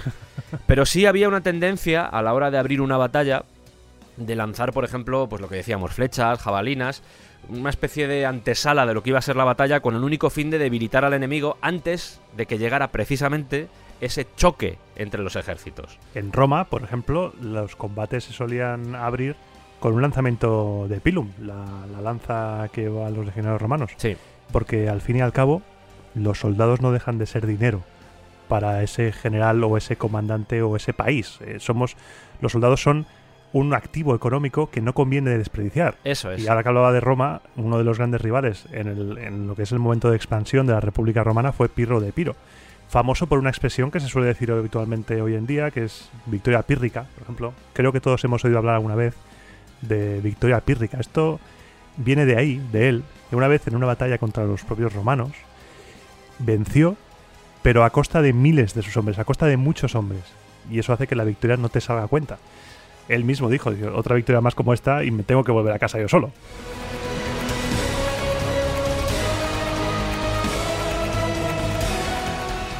¿Tenéis esto claro? ¿Tenéis ya cómo funcionaba el ejército eh, inglés? ¿Tenéis claro cómo funcionaba el ejército vikingo? Porque ya os lo hemos contado.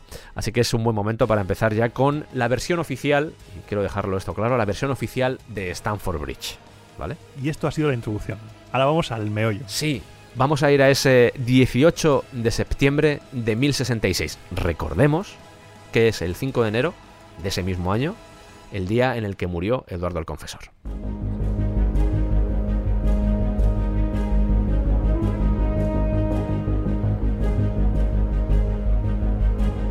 En el 18 de septiembre del año de nuestro Señor de 1066, en este momento, Harold Godwinson está en el sur de Inglaterra esperando la invasión de Guillermo el Conquistador, una invasión que no acaba de llegar. por motivos que luego veremos, pero no acaba de suceder. Por motivos X, él está esperando ahí sentado en el porche, en su, en su campamento, diciendo, pues Sí. no viene este hombre. No viene, no viene, no. Pues se tenían que haber llegado ya, pues no, no Pues llegan, no. ¿no?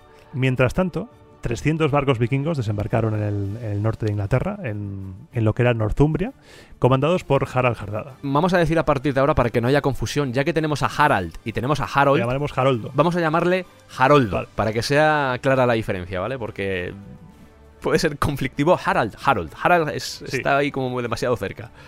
¿Vale? Pues este Harald Hardada, al frente de sus 300 barcos, desembarca en el norte de Inglaterra, pero no lo hace en la costa nada más llegar de Escandinavia, sino que remonta el río Ouse y se adentra en Northumbria con el fin de atacar York, la Jorvik, clásica, la Jorvik mítica. Aquí volvemos otra vez a ese descampado interactivo que tanto me gusta para todos aquellos que vais en no vais conduciendo. los que vais conduciendo ya sabéis que no, pero el resto, los que no vayáis conduciendo, eh, buscad un mapa de Inglaterra, de hecho en Google Maps lo podéis mirar, y buscad el río Ouse, que es el nombre del río por el que remontan estos vikingos.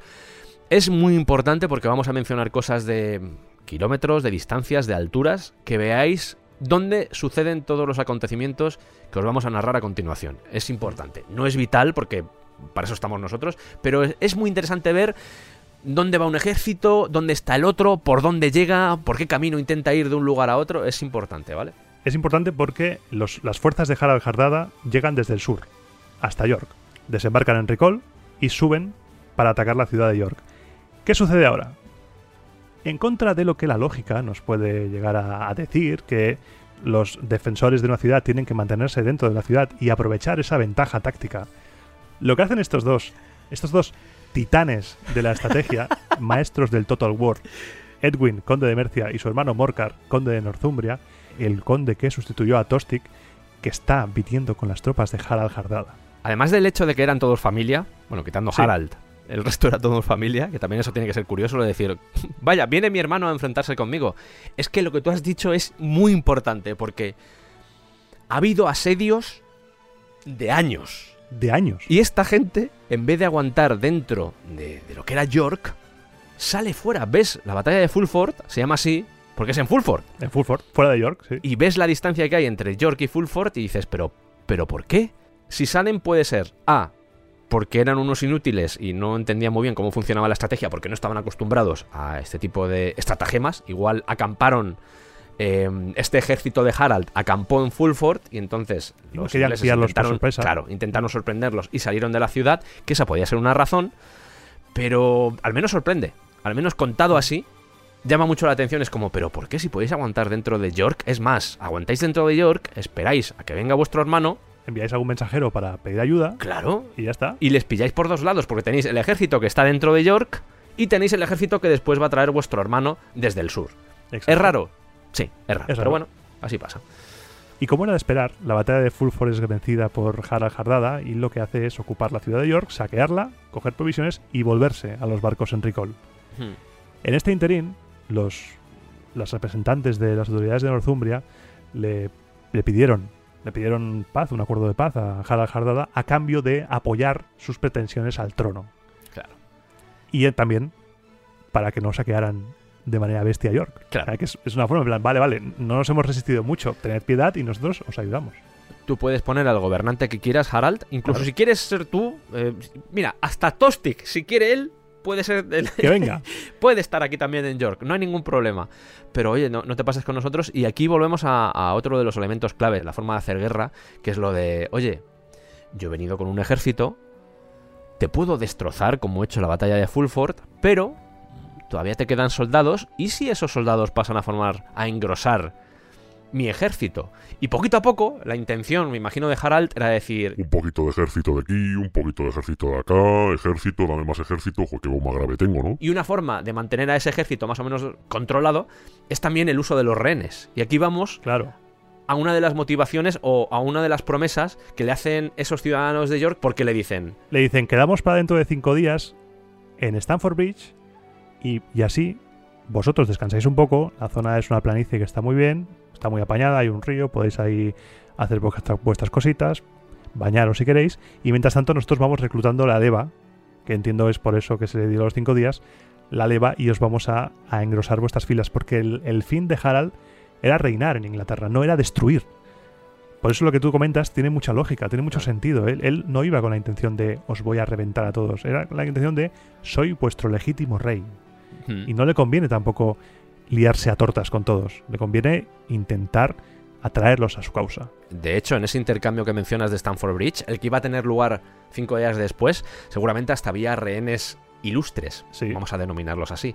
Esos rehenes que tienen más categoría que el resto de rehenes o el resto de, de, pues, de personas que puedes utilizar o puedes integrar dentro de tu ejército, porque esos rehenes ilustres al final lo que hacen es pues un poco como sucedía en Japón, lo de, oye, yo para llevarme bien contigo, lo que quiero, como parte del trato, para que tú en un momento dado no te cabrees conmigo, ni me hagas ningún tipo de contubernio por detrás para intentar acabar o destrozar todo mi territorio, voy a cogerte a tus dos sobrinos y los voy a tener yo en mi corte, porque de esa forma sé que tú no vas a intentar quemar todo mi castillo.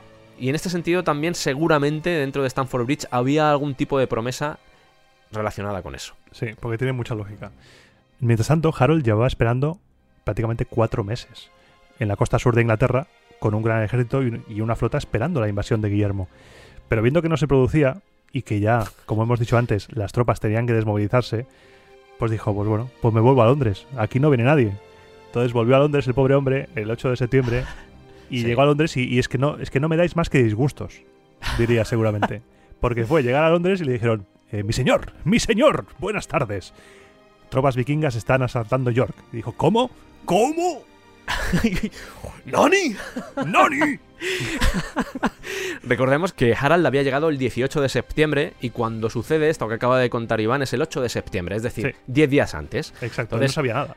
Claro, lo que tarda en llegar desde el sur, vamos a echar cálculos, pero aquí los cálculos de kilómetros de días empiezan a hacerse muy Son locos. muy locos. Sí, porque estamos hablando de que supuestamente él vuelve a Londres y cuando se entera de que Harald está por el norte, dice, no, no, no, no, no, No, hija, no. me tengo que ir para arriba.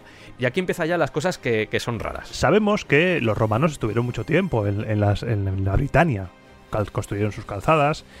Y nos cuenta la versión oficial que aprovechando esas mismas calzadas romanas, en pocos días, cinco días, desde Londres hasta York, a uña de caballo, reclutando su leva de Firth, fue lo que tardó Haroldo en cubrir los 300 kilómetros de distancia que separaban ambas localidades. 60 kilómetros por día, caminando o a caballo, día y noche. Descalzos la mayoría, porque si la leva la leva a, a- a- a cholón, la leva a cholón, esa, iban, vamos, como podían. Partiendo de la base de que, como tú bien has dicho, eh, todo el ejército que te ya movilizado, que era muy grande, estaba muy preparado para William. De hecho, si las circunstancias hubiesen sido otras, y vamos a ver aquí que en muchos casos la contingencia temporal o la contingencia de la meteorología del momento jugó en contra de los ingleses, si las cosas hubieran sido diferentes, yo creo que Harold o Haroldo estaba preparado para enfrentarse a William, pero es que costaba tanto tener a tanta gente movilizada durante tantos meses sin hacer nada. Era una ruina. Claro, pero es que incluso si en vez del 18 de septiembre Harold hubiese llegado, vamos a poner, a primeros de septiembre, hubiese tenido Haroldo todo un ejército disponible para subir al norte, ya fuera porque también tenía barcos, estamos pensando igual simplemente en un ejército, pero también tenía, tenía o sea, navalmente estaba Una preparado, flota, sí. claro, claro, estaba preparado para enfrentarse a, a la flota normanda, de hecho. Hubiese subido todo eso hacia arriba y se hubiese liado una impresionante, o sea, todos los elementos de momento, todas las cosas que están sucediendo, van en contra de los ingleses. En contra, porque tiene que, que reclutar un ejército a prisa y corriendo. Va, va pasando por cada localidad, por cada height que decíamos antes, y va reclutando. Y claro, llegó tan rápido, Haroldo, que Harald no se esperaba que Haroldo fuera tan rápido, marchara tan rápido al norte. Y claro, les pilló, Claro. les pilló prácticamente eh, en paños menores. Sí, El, el ejército nórdico, en el momento en el cual llega el 25 de septiembre, las fuerzas de Haroldo a Stamford Bridge, las tropas de Harald están buscando rehenes, provisiones, forrajeando, como se dice. están esperando a que vengan los de York Exacto, con todo lo que les habían prometido. que nos han prometido que iba a venir el mensajero de Amazon con los Sí. rehenes y Sí. aquí no viene nadie. Sí, Y lo que vino fue la tropada padre sí. el 25 de septiembre, un día muy caluroso. Se comenta en la versión oficial que fue un día muy caluroso, por lo que muchos nórdicos iban sin armadura, Que dices, estás en territorio hostil intentando invadir y vas sin armadura porque hace calor. Muy bien. Es que hace calor. Pero es que estamos aquí en territorio enemigo. Entonces, claro, todas sus protecciones, todas sus armaduras se habían dejado en sus barcos. Recordemos, los barcos estaban en Recall, según la versión oficial, y ellos estaban en Stamford Bridge, a 11 kilómetros al este de York, y Recall estaba al sur de York. Esto, si miráis el mapa, lo vais a ver muy claro. ¿eh? No tiene lógica ninguna Es raro. que estuvieran ahí sin pertrechos, sin nada. Es muy raro. Entonces Harald vio a los sajones acercarse por la otra orilla del río Derwent. Harold contaba aproximadamente con unos 12.000 hombres y las tropas de Harald y Tostig tenían 9.000, porque Tostig había conseguido más ejército de, de unidades reclutadas en Flandes y Escocia. Claro. De hecho, su mujer era de Flandes, la mujer de Tostig. Y es ahí donde empieza la batalla, enviando un pequeño destacamento para bloquear el paso del puente mientras el resto de tropas se preparan para organizar la batalla. Es decir, En Braga se espían. es decir, Harald está ahí, pues, yaciendo, esperando, está esperando ahí, fumando. Haciendo autodefinido. Claro, está diciendo, bueno, esta gente habíamos quedado con ellos a las 12, no viene nadie, vamos a esperar un poquito más. Y por el fondo vienen 12.000 personas corriendo a toda velocidad para cruzar el puente y machacarlos. Me imagino la escena como en, como en Jurassic Park, la escena del vaso, que empieza a temblar el agua. Sí, pues lo mismo. Pues ¿no? así igual. En plan, Harald, algo pasa. está pasando algo. Esto todo está temblando porque toda esa gente, polvo, ruido. Vamos, esos no son silenciosos. 12.000 personas no son silenciosas. 12.000 personas tenía que ser tenía que ser una humareda importante al menos. No sé, no sé qué tipo de terreno, pero Y aquí empieza la batalla según la versión oficial. exactamente. Vamos a dejarlo ahí. Ahí. Vamos a parar aquí un momentito porque comienzan las preguntas y vamos a hacer Ahora comienza la enfermedad que tenemos nosotros a la hora de analizar estas cosas. Porque nos gustan, pero somos enfermos. porque os podríamos contar la historia tal cual y sería todo fantástico, maravilloso. ¿A qué, a qué hora, ¿A qué hora anochece en Hastings, Sergio? Sí, ese tipo, no, ese tipo de cosas las miramos, pero es importante esto que dices porque nosotros podíamos contaros cómo fue la batalla y ya está. Seguramente este programa duraría menos. Sí, porque no sé cuánto llevará ya, pero no, no llevamos ni la batalla, porque esto es el, el inicio. Sí, y de hecho esto tiene pinta de que va a haber dos programas, pero bueno, Sí. esa es otra historia. La pretensión que hay detrás de contaros esta batalla es precisamente poner en duda las cosas que sucedieron o que se cuentan que sucedieron en ella. Eh, es un ejercicio, es un ejercicio que queríamos aplicar, es un ejercicio que creo que en general, no solo en los programas de historia, sino en cualquier otro programa nos hacemos preguntas. Está bien hacerse preguntas y os animamos a que siempre os hagáis preguntas en temas de historia, por supuesto, pero en vuestra vida también. Haceros preguntas Sí. es, es otra forma de ver la realidad. A veces, curiosos, amigos. no sé si produce más infelicidad que alegrías, pero está bien. Eh, en algunos casos sí. sí. yo creo que sí, al menos por mi experiencia. Por ejemplo, por ejemplo, ahora, en este proceso de investigación, hacernos preguntas nos ha dado muchas, muchos disgustos Sí. y muchas decepciones Sí, con lo que es la historiografía y, y la ciencia histórica que, se, que algunos desarrollan o que dicen desarrollar. Porque es una vergüenza, es una vergüenza. esto lo estás diciendo tú, que eres historiador, O sea, y es, es permisible. Yo no puedo meterme en ese debate, aunque puedo criticar ciertas cosas desde, pues, desde una especie de, de señor neófito al que le interesan estas temáticas. Pero, pero sí, hay muchas cosas que están como muy impuestas, muy, muy insertadas, de hecho muy integradas dentro de la sociedad, que en el momento en el que te haces un par de preguntas, Sí.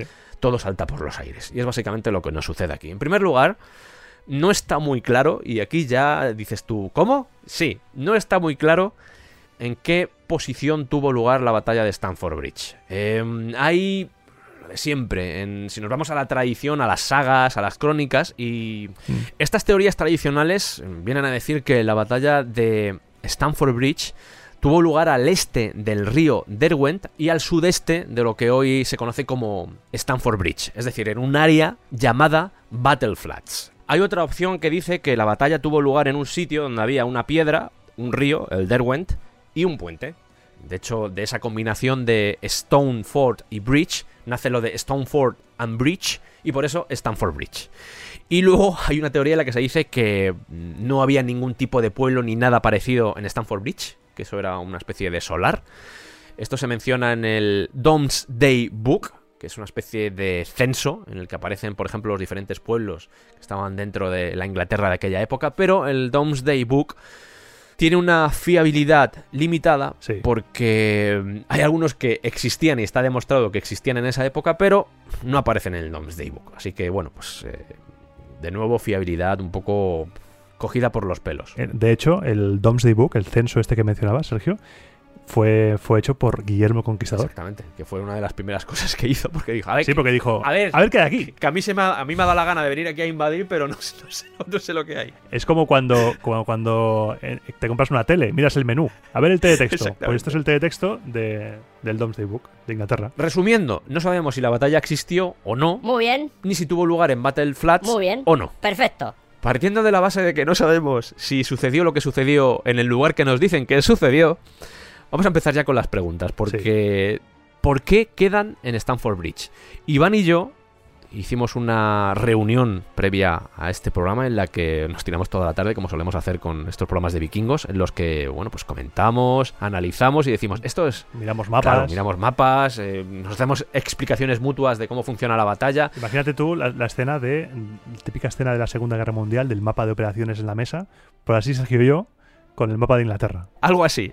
Y en este caso, lo primero que nos preguntamos es, ¿por qué quedan allí? Es decir, entiendo que los ciudadanos de York digan, oye, podemos quedar en este lugar porque está bien, aquí podéis acampar, vais a estar bien. Pero es que desde Ricol, que era donde tenían todos los barcos, hasta ahí hay una distancia. Entonces no tiene mucho sentido a priori que los vikingos, que esos noruegos, más Tostig, dijeran, vale, pues nos vamos a Stanford Bridge a esperar a que nos deis lo que nos habéis prometido. Es muy raro. Muy raro, porque se alejan de su ventaja, que es poder escapar si las cosas van mal. Se alejan completamente de, de aquello que les puede dar ventaja, que es la velocidad con la que pueden embarcar y hasta luego. Porque en Ricol está el río Ouse, que mencionábamos al principio, pero el río Derwent, que, por supuesto, estamos hablando de mil años, en mil años las cosas, la geografía evoluciona, es así, somos conscientes, Lo veremos en Hastings. eso es. Y comparas, por ejemplo, ambos ríos, el río Ouse y el río Derwent, Derwent. que es el que pasa por Stanford Bridge, y hay mucha diferencia. Entonces, es raro que una persona como Harald Hardrada, y aquí igual estamos dando más valor del que en realidad pues, tiene, porque Quizá era un gañán y le estamos pensando que era un. era una persona bastante, vamos a llamarla así, caliginosa. ¿Cómo? Una palabra que me gusta mucho. caliginosa. De- en serio que tengo que dejar de leer a, a Galdos. Era una persona que era bastante turbia y podía tomar este tipo de decisiones así un poco raras. Sí. Le hemos dado muchas vueltas porque sí, los vikingos siempre querían tener cierta relación con el mar, porque muchas veces no tenemos que pensar que todos los barcos que llegaban a invadir entraban en los ríos y se iban, por ejemplo, hasta Santiago, sino que siempre se dejaban barcos fuera que iban rodeando la costa, casi al mismo tiempo que los barcos de dentro, y servían de apoyo al ejército que estaba peleándose en el interior del país donde estuvieran. Claro. Hemos estado mirando mapas, hemos estado intentando explicar de alguna forma por qué tomaron esa decisión, por qué aceptaron quedar allí. Y más allá del, oye, es una zona muy bonita, podéis ir allí, podéis estar a gusto, es así una planicie, una llanura así muy bonita, lo vais a disfrutar. De verdad, quedamos en Stanford Bridge dentro de cinco días y ya sí, eso ya. Más allá de eso, Es como si estuviera todo preparado para que viniera Haroldo y les reventara. es es que da la sensación. De hecho, em, entiendo, porque es lo que se suele decir, que había. Era una especie de confluencia, justo, más o menos esa zona, una confluencia de cuatro vías romanas, que sí que está muy bien. Y a la hora de poder moverte hacia otros puntos, por ejemplo, estuvimos mirando si en un momento dado la intención era decir, ok, hemos conquistado York, eso nos hace casi, casi dueños de Northumbria, pero ahora queremos ir hacia el este para estar más pegados al, al mar, empezar ya con Mercia e incluso con Stanglia. Pero es que aún así no tiene sentido irte desde abajo, que desde donde estaban, desde Ricol, hacia Ricol. esa dirección, hacia el este de York. No tiene ningún sentido. Para eso te quedas en York, que te lo den ahí, estás esperando en York, que los barcos se queden abajo y ya cuando lleguen, pues Claro. vuelves otra vez a tus barcos. Hay una pieza ahí que no logramos entender y que no tiene tampoco mucho sentido. No sé si algún experto en la batalla de Stanford Bridge que nos esté escuchando puede poner esa pieza, pero al menos nosotros es que no, No lo hemos encontrado. Y este tipo de cosas son los que nos hacen mirar con ojos tiernos a las locas teorías, a la hipótesis del tiempo fantasma. ¿Cómo te gusta, eh? que no vamos a extendernos aquí. A mí me encanta. A, a mí las cosas, las cosas que están Sí. bordeando la realidad me gustan un montón. Y la hipótesis del tiempo fantasma, cuando nos encontramos con estas cosas que no encajan, bueno, han pasado mil años, ¿no? Pero dices, uff, a ver si va a ser esto un invent. La teoría del tiempo fantasma, antes de que nos comáis por los comentarios, es muy loca. Sí, es muy loca. Pero cuando te encuentras cosas así que no, no encajan, hay cosas que no encajan. Y el relato, y más cómo se ha usado la batalla de Stamford Bridge para marcar Sí. con una estaca, con una bandera, el fin de la era vikinga, ese, ese interés en ponerle fin a algo que ha traspasado la, la historia. Por ejemplo, si eres aficionado al fútbol, el estadio del Chelsea, el estadio del Chelsea de Londres, es el estadio de Stamford Bridge, por esta batalla. Ha, ha pasado a la cultura popular como la victoria anglosajona sobre el vikingo invasor. Y, y es como todo muy orquestado, muy teatralizado. Es que, y aunque esto es un poco spoiler, pero creo que ya hemos hablado de ello, eh, es la última batalla ganada por un anglosajón. Y ya lo hemos mencionado antes, Exacto. pero al revés. Es decir, Hastings es donde muere el último rey anglosajón, pero en este caso es la última batalla que ganó un rey anglosajón. Entonces, ese elemento a nivel nacionalista es muy Sí. importante y es un, yo creo que en cierto modo es lo que hace que se dibuje ese final de la era vikinga justo en este momento. Sí, porque Harald Hardada es considerado como el último vikingo. Todo muy épico, todo muy relato legendario. Claro, le da mucha épica, pero aún así, a la hora de construir la historia, pues hay cosas que no tienen ningún sentido, como por ejemplo esto. No. Porque hemos comprobado, hemos comprobado incluso latitudes, ¿verdad? Sí, sí, bueno, aquí ya me, me lo pasé de maravilla porque claro... Aquí eh, tú hiciste un trabajo, o sea, me tengo que quitar la peluca, sí, me tengo que descubrir la peluca ante ti, porque el trabajo que bigote, hiciste, el bigote el que bigote. llevas. Me quito el bigote falso sajón que llevo, porque el trabajo que hiciste de investigación, chapó. Te lo agradezco, Iván, y, y vuelvo otra vez a lo de antes, a lo de la curiosidad. Yo leo las cosas y he leído pues, las diferentes visiones que tienen las sagas o las crónicas de esta batalla. Y joder, es que había cosas, claro, cuando una saga me contaba una cosa y decía, ok, voy a ver qué contaba la crónica anglosajona. Y de repente me encuentro con... Lo contrario. No voy a decir... Casi, no, casi. s- Bueno, no lo contrario, sino algo parecido, pero que tampoco explica las dudas que tengo. Mm. Y así todo el rato llega un momento en el que dices, espérate, vamos a ver, voy a empezar a hacerme preguntas. Y eh, un ejemplo claro. Se dice, eh, además se dice en las dos crónicas, eh, no es que se diga en una y en otra no. Se dice que los ingleses se abalanzaron por sorpresa sobre los noruegos. Y claro, yo aquí me puse a pensar, digo, ok, vale, voy a dar por hecho que esto es así, ¿vale? Vamos a dar por hecho, eh, eh, obviamente, si tú piensas que es en Battle Flats donde tiene mm, lugar la batalla, obviamente es así. Pero claro, luego empiezas a mirar y te das cuenta de que el camino por el que supuestamente llegaron los ingleses, porque los ingleses pasaron por York, es en York donde les dicen, oye, hemos quedado... Están ahí. Claro, hemos quedado con estos en Stanford Bridge y si vais, os los vais a encontrar. Y casualmente ningún, ningún vikingo que estuviera con los barcos, nadie les vio, nadie vio llegar a 15.000 personas. Nadie. Nadie 12.000. Nadie vio llegar a 12.000 personas, nadie. No, esto, esto 12.000 personas, 12.000 ninjas sorprendieron al ejército de Hardada. Teniendo esto claro que vienen desde York, hay muy pocos caminos desde York a Stanford Bridge.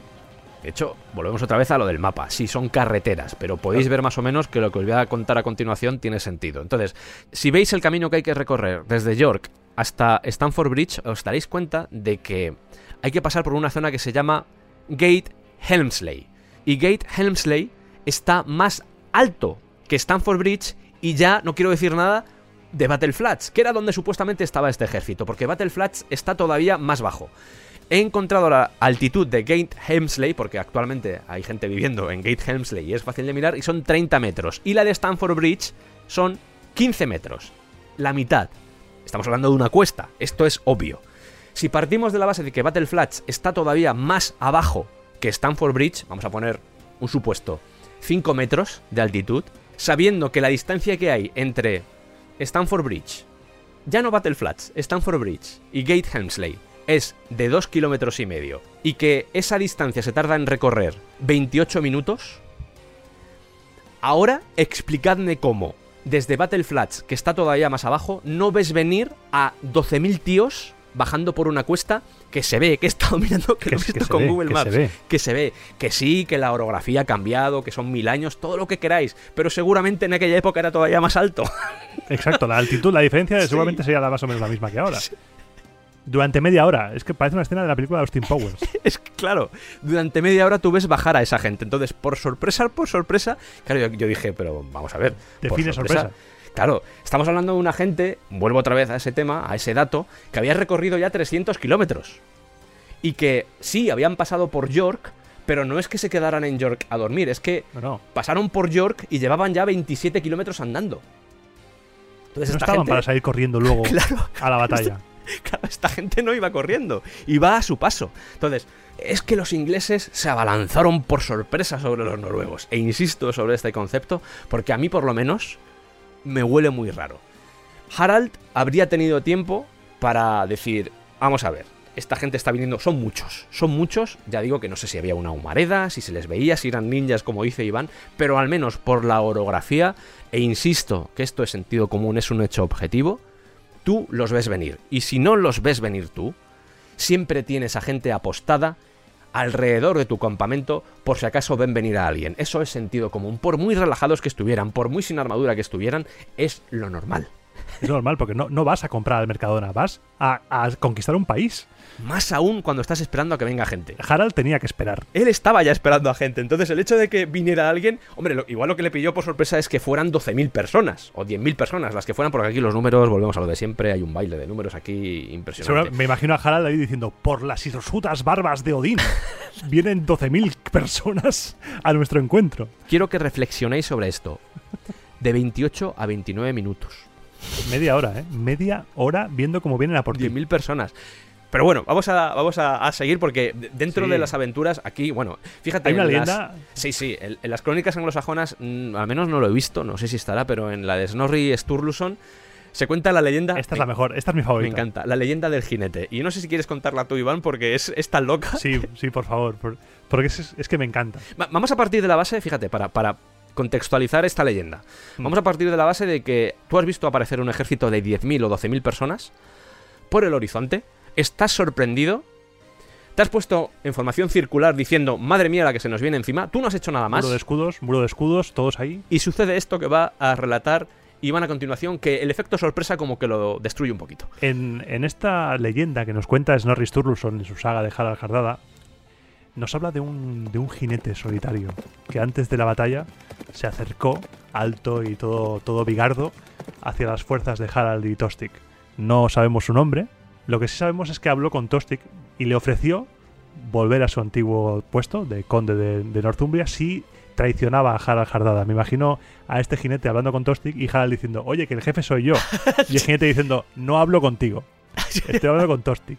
Tostig le preguntó que qué le iba a dar a, Harald a, a cambio. Porque era como que esta gente ha venido a invadir. Exacto, no se van a ir. Te viene a conquistar Inglaterra, algo le tendrás que dar para que se vayan, como hemos estado haciendo durante los siglos anteriores. ¿sabes? Claro, Pagar a esta gente para que no nos moleste.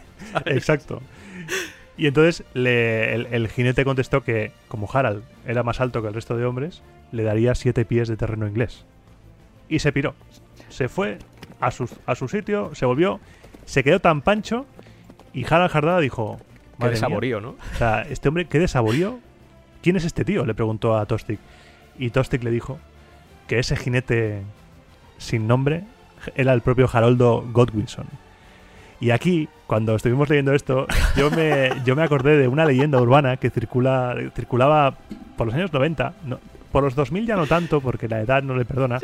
Sobre todo por los años 90. Sí. Esta leyenda urbana española, que seguramente cambia de personajes en todos los países, nos habla de, de carreteras españolas, esa, esa carretera de La Coruña en la cual te quedas tirado con el coche y estás ahí esperando en un lado. Y de repente aparece un, un jinete, un jinete moderno, una moto, una moto de, de alta cilindrada. Y ese jinete se baja de la moto y te ayuda. Y ese jinete, cuando antes de irse tú le das las gracias, se levanta, se levanta la visera del casco y es Juan Carlos I. Y es el rey. Pues es la versión, la leyenda de Juan Carlos I, el motorista, en versión es Haroldo Godwinson, el jinete sin nombre. Aquí se me presenta una duda, que además se me acaba de presentar con toda esta aventura que acabas de relatarnos. Eh, este personaje tan adusto como era eh, este desconocido que iba ahí con casco y eso, claro, cuando está hablando con, con Tostig, lo haría en el idioma de Tostig. Claro. Pero Harald eh, debería estar como viéndoles ahí hablar y comentar. Eh, Es que lo digo por esto, porque me imagino la situación y es como, mira, si le traicionas, y con el otro al lado que no se está enterando de nada, mira, si le traicionas, si le matas ahora mismo, yo te doy el condado de Northumbria como lo tenías antes. Mátale. Que seguro que esta vez lo vas a hacer bien, pero tienes que matarle. Y Mátale, otro, míralo, míralo. Pero hombre, ¿cómo lo voy a matar? Y Harald diciendo, pero ¿me puedes traducir, por favor? ¿Me puedes traducir? o sea, me imagino la situación. y- Yo me imagino al jinete sonriendo a Harald mientras le dice, mátalo, mira qué cara tiene, mátalo. Mátalo, en plan. Hombre, también es cierto que el, el idioma inglés, el, el idioma inglés antiguo tenía mucho de nórdico, pero sí, sí, sí, claro. posiblemente no se entendieran muy bien. Sí. No se entendieran, así que eh, yo lo veo, ¿eh? Hola, soy el Sergio que está editando y así sonaba más o menos el inglés antiguo. Danish. Tenemos esta leyenda del jinete desconocido. Tenemos también lo de les cogieron por sorpresa. Y está también una cosa que aparece en el manuscrito, en, un manuscrito de, de la crónica anglosajona, que es lo de que los ingleses, cuando cayeron sobre los noruegos, vinieron más allá del puente. Y esto de más allá del puente nos puede hacer entender que, como cuenta la versión oficial, que los noruegos estaban en Battle Flats. Cuando digo noruegos también incluyo a Tostig y a todo el ejército de rebeldes que había reunido Tostig, porque no solo era Tostig, sino que toda la gente que estaba en contra de Haroldo También se había metido ahí. Entró en el bombo ese de vamos a intentar reconquistar otra vez Inglaterra. Y claro, más allá del puente puede significar muchas cosas. Puede significar que todos estaban en Battle Flats y los ingleses los ven aparecer al otro lado del puente y vienen hacia ellos, pero también puede significar que los noruegos también estaban cruzando el puente o que ya habían cruzado el puente. Y es un detallito muy pequeño, pero que quería formularlo porque a la hora de explicar, porque sí, os estamos contando la versión oficial y estamos hablando un poco de ella, pero al final tenemos nuestra propia versión de lo que sucedió. Y en esa versión, este elemento de más allá del puente va a ser importante, porque estamos dando Sí. por hecho eh, que estaban en Battle Flats, y si miráis un mapa y miráis Stanford Bridge, veréis lo que os intento explicar, y que los ingleses aparecieron más allá del puente. Pero ¿y si los noruegos también se encontraban más allá del puente? Porque sí, los ingleses estaban más allá del puente, pero de los noruegos no se dice nada. Continuamos con la versión oficial, Iván. Continuamos con la versión oficial. Porque queda batalla. Habíamos dejado a, a esos anglosajones que han cogido por sorpresa al ejército de Harald Hardrada y Harald Hardrada empieza a tomar decisiones. Y ahora vamos a una de las fases que más páginas y más vídeos y más leyendas han, han ocasionado. Es el momento en el cual los anglosajones sorprenden a los noruegos. Ujú. Movemos al, a- estamos en el puente. Sí. Harald está intentando reagrupar a todas sus fuerzas para colocarlas en formación de combate y envía un pequeño destacamento al, al puente para hacer un tapón y dar tiempo a sus soldados a colocarse mientras esa- ese destacamento retrasa el avance, el avance inglés, mientras se forman en círculo. Aquí una cosa que me ha llamado la atención. Hmm. Y no es una cosa que tú me la hayas dicho ni que le hayas puesto el adjetivo porque te dé la gana. Pequeño destacamento. ¿Por qué mandas un pequeño destacamento A ese puente. Eso, eso en primer lugar. Y luego otro elemento también, que es, justo antes de que empiece a suceder todo esto, los noruegos, sobre todo por Tostig, porque Tostig pues le entra un poco el cague y dice, oye, vámonos, vámonos, vámonos, que nos van a dar para el pelo. Es así, es lo hago de coña, pero es así. Eh, mandan a parte de la caballería que vaya a buscar los refuerzos, porque dicen, nosotros tenemos este ejército y no podemos contra todo lo que se nos viene encima por parte de los ingleses. Entonces, hay un momento donde hay parte de esa caballería, parte de ese ejército que tenía Harald Hardrada que se va a buscar a los refuerzos, a Ricol, ¿vale? Eso, insisto, versión oficial. Continuamos. Mientras ese pequeño destacamento le da más tiempo a Harald Harada y a los mensajeros a ir a pedir refuerzos a Ricol, las tropas de Haroldo los pasan por encima. Y es en ese momento en el que empieza la leyenda más famosa de toda la batalla, que es la leyenda del Berserker de Stamford Bridge. Ese soldado noruego, ese vikingo enorme de más de dos metros, se dice, delante de todo el ejército inglés, deteniendo su avance y llevándose por delante a más de 40 soldados, se comenta. El ejército inglés, harto de morir a manos de este señor, le dijeron, oye, ríndete, ríndete y déjanos pasar, un buen hombre, que no queremos hacerte daño. Se rió de ellos, les llamó cobardes, y como bien dice el dicho español, más vale maña que fuerza, un soldado se infiltró por debajo del puente, un puente que estaba hecho con tablillas, y por lo tanto había esa típica, típica distancia entre tablas que puede, suele Sí. haber, Las rendijillas ahí. las rendijillas, Sí. fatalmente estaba mal colocado ese hombre, estaba colocado entre tablas y, un y ese soldado desde abajo le clavó un lanzazo en la ingle que se lo llevó por delante.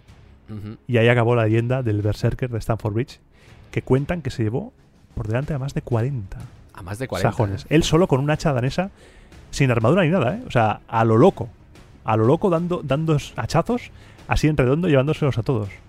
Yo no me lo creo, no sé tú. Vamos a eso precisamente porque el tema del, del puente y del río. Vamos a, Venga, vamos a intentar deconstruir ambas cosas. Sí. Vamos a ir primero con el río porque la primera pregunta que nos formulamos es, ok, estamos hablando de Harald Hardrada, un tío que estaba curtido en batalla. un varego. Claro, eh, se cuenta que los vikingos, por lo general, yo creo que prácticamente cualquier ejército, a la hora de seleccionar el punto en el que iniciar una contienda, al menos uno de los dos, a no ser que sea un tipo de conflicto de este tipo que es eh, sorpresivo, o al menos es lo que nos cuenta la versión oficial, eh, pues intentas elegir, pues por ejemplo, una colina, como acaba sucediendo en Hastings, por ejemplo, o detrás de un río. Y en este caso, si seguimos todo el formulario que nos ha contado eh, la versión oficial, tanto las sagas como la crónica anglosajona, nos damos cuenta de que ese ejército estaba detrás de un río. Entonces, un tío con la experiencia de Harald Hardrada, que se encuentra de repente a un ejército que se viene hacia ellos y que tienen que cruzar un río y que a priori, aunque choca un poco con la versión que tú acabas de dar, bueno, que tú acabas de dar La oficial. es la versión que es, sí, exactamente. Pero la versión que acabas de decir de, de ese Berserk que está en el puente y que muere porque alguien se mete por debajo, dicen que está en un bote y le clava, choca mucho con eso. Vamos a partir de la base de que ese puente no se podía cruzar. Si tenemos claro eso, la única separación que hay entre tu ejército y el rival, por mucho que tú hayas ganado la batalla de Fulford, por mucha confianza que tú lleves, por todo lo que queráis, la única diferencia, la única distancia, lo único que separa que tu ejército sea aplastado o que no, es una vía de paso. Y la vía de paso en este caso era el puente. Se pueden hacer muchas cosas con el puente. Lo de enviar un pequeño destacamento a que defienda la única vía de acceso a que te machaquen es absurdo. Eso para Es empezar. Mm. Se me ocurre una posibilidad remota, pensando sobre todo esto, que es que no tuvieran armas. El grosso del ejército no tuviera armas, que ya hubiera uno defendiendo el puente, y ese fuera el que se quedara ahí, y el resto fueron al campamento que tenían, recogieran las armas y se pusieran ya en posición de batalla. Podemos pensar que es eso. Hay Mm. otras teorías que dicen que obviamente no podían defender mucho el puente porque, pues imaginad, un río, lo que son los laterales del río, pues en un momento dado el suelo no es tan firme para hacer, por ejemplo, un- una muralla de escudos. Mm. Pero estamos hablando de que era un día caluroso, estamos hablando de que tampoco el río estaba desbordado ni había nada raro, o sea que perfectamente podrían haber aguantado ahí. Es más, podrían haber destruido el puente en un momento dado y no hubiera pasado nada. Le prendo fuego, me lío hachazos Y ya está. y aunque sea simplemente que tenga que cruzar más lento, que sea una especie de cuello de botella, eso me va a dar tiempo para incluso para huir, para buscar los refuerzos en recall, para lo que queráis. Pero el hecho de que nada de esto suceda, teniendo claro que sí, obviamente había un río y que supuestamente había un puente, aunque no se han encontrado evidencias arqueológicas, sorprende mucho. Más aún cuando la leyenda del berserker que muere te están diciendo que alguien se mete debajo del puente. Entonces, o se puede cruzar o no se puede cruzar. O no se puede cruzar, exacto. O cruzan todos por el puente, si me estás diciendo que alguien se mete por debajo, porque he llegado a leer hasta, en serio, lo he dicho antes, lo del bote. Un tío en un bote, de repente se saca en un bote esto como Doraemon. Está Doraemon, va Doraemon, ¿sabes? Va Se Doraemon. lo saca. Esto es Claro. el bote de sajón. Va Doraemon, se saca un bote y le dice, ya puedes ir a la otro- al otro lado de la orilla. Es muy raro, es muy raro. Pero claro, se tuvo que meter de alguna forma debajo del puente. Entonces Sí. dices tú, uy, uy, me empieza a rechinar todo aquí. Esto es muy raro, esto es muy raro. Es otro de los momentos en el que dices, ostras, mm, entiendo que claro, que igual se podía cruzar, seguramente se podía cruzar nadando, pero vas con armas. Pesan, Pesan. pesas más de lo normal. La armadura, no puedes nadar. Estás obligado prácticamente a cruzar por ese puente. E insisto, estamos hablando de Harald Hardrada, que no es tampoco por, por darle aquí un rédito que igual no merece, pero que estaba curtido en batallas. Que mm, sus igual sus grandes derrotas fueron contra los normandos, pero porque los normandos eran todavía más bestias que estos. Sí. Eran como la versión 2.0, porque tenían la parte más bestia, pero también tenían la parte más estratégica a nivel de ejército. Pero te lo planteas y... Pero Harald, tío, ¿qué, qué decisiones? Decisiones muy raras. Y yo entiendo que alguien me lo puede justificar como... Claro, es que les pillaron de sorpresa y a veces las decisiones cuando estás en shock, pero es que hace Es que 20 minutos o hace 15 minutos os acabo de decir que es raro que les pierdan de- por sorpresa. en shock nos puede pillar a nosotros en shock. Pero a un guerrero curtido, como tú dices, en mil batallas, un, un hombre que su vida es la guerra, es, es de primero intentar. Primero de guerra, primero de guerra, 101, War 101, Sí. bien hacer cuello de botella, todos en el puente que no pase ni Dios, o bien prenderle fuego. Exactamente. Adiós. Eso es. Tierra quemada, tierra quemada, hasta luego. Eso es. Retirarse, si no están preparados, te retiras. Es raro. Pero queda todavía más. Queda, queda, hombre, hombre, sí queda. Porque ahora, ahora vamos ya, una vez muerto el berserker del puente, las huestes de Haroldo lo franquean y los noruegos intentan resistir.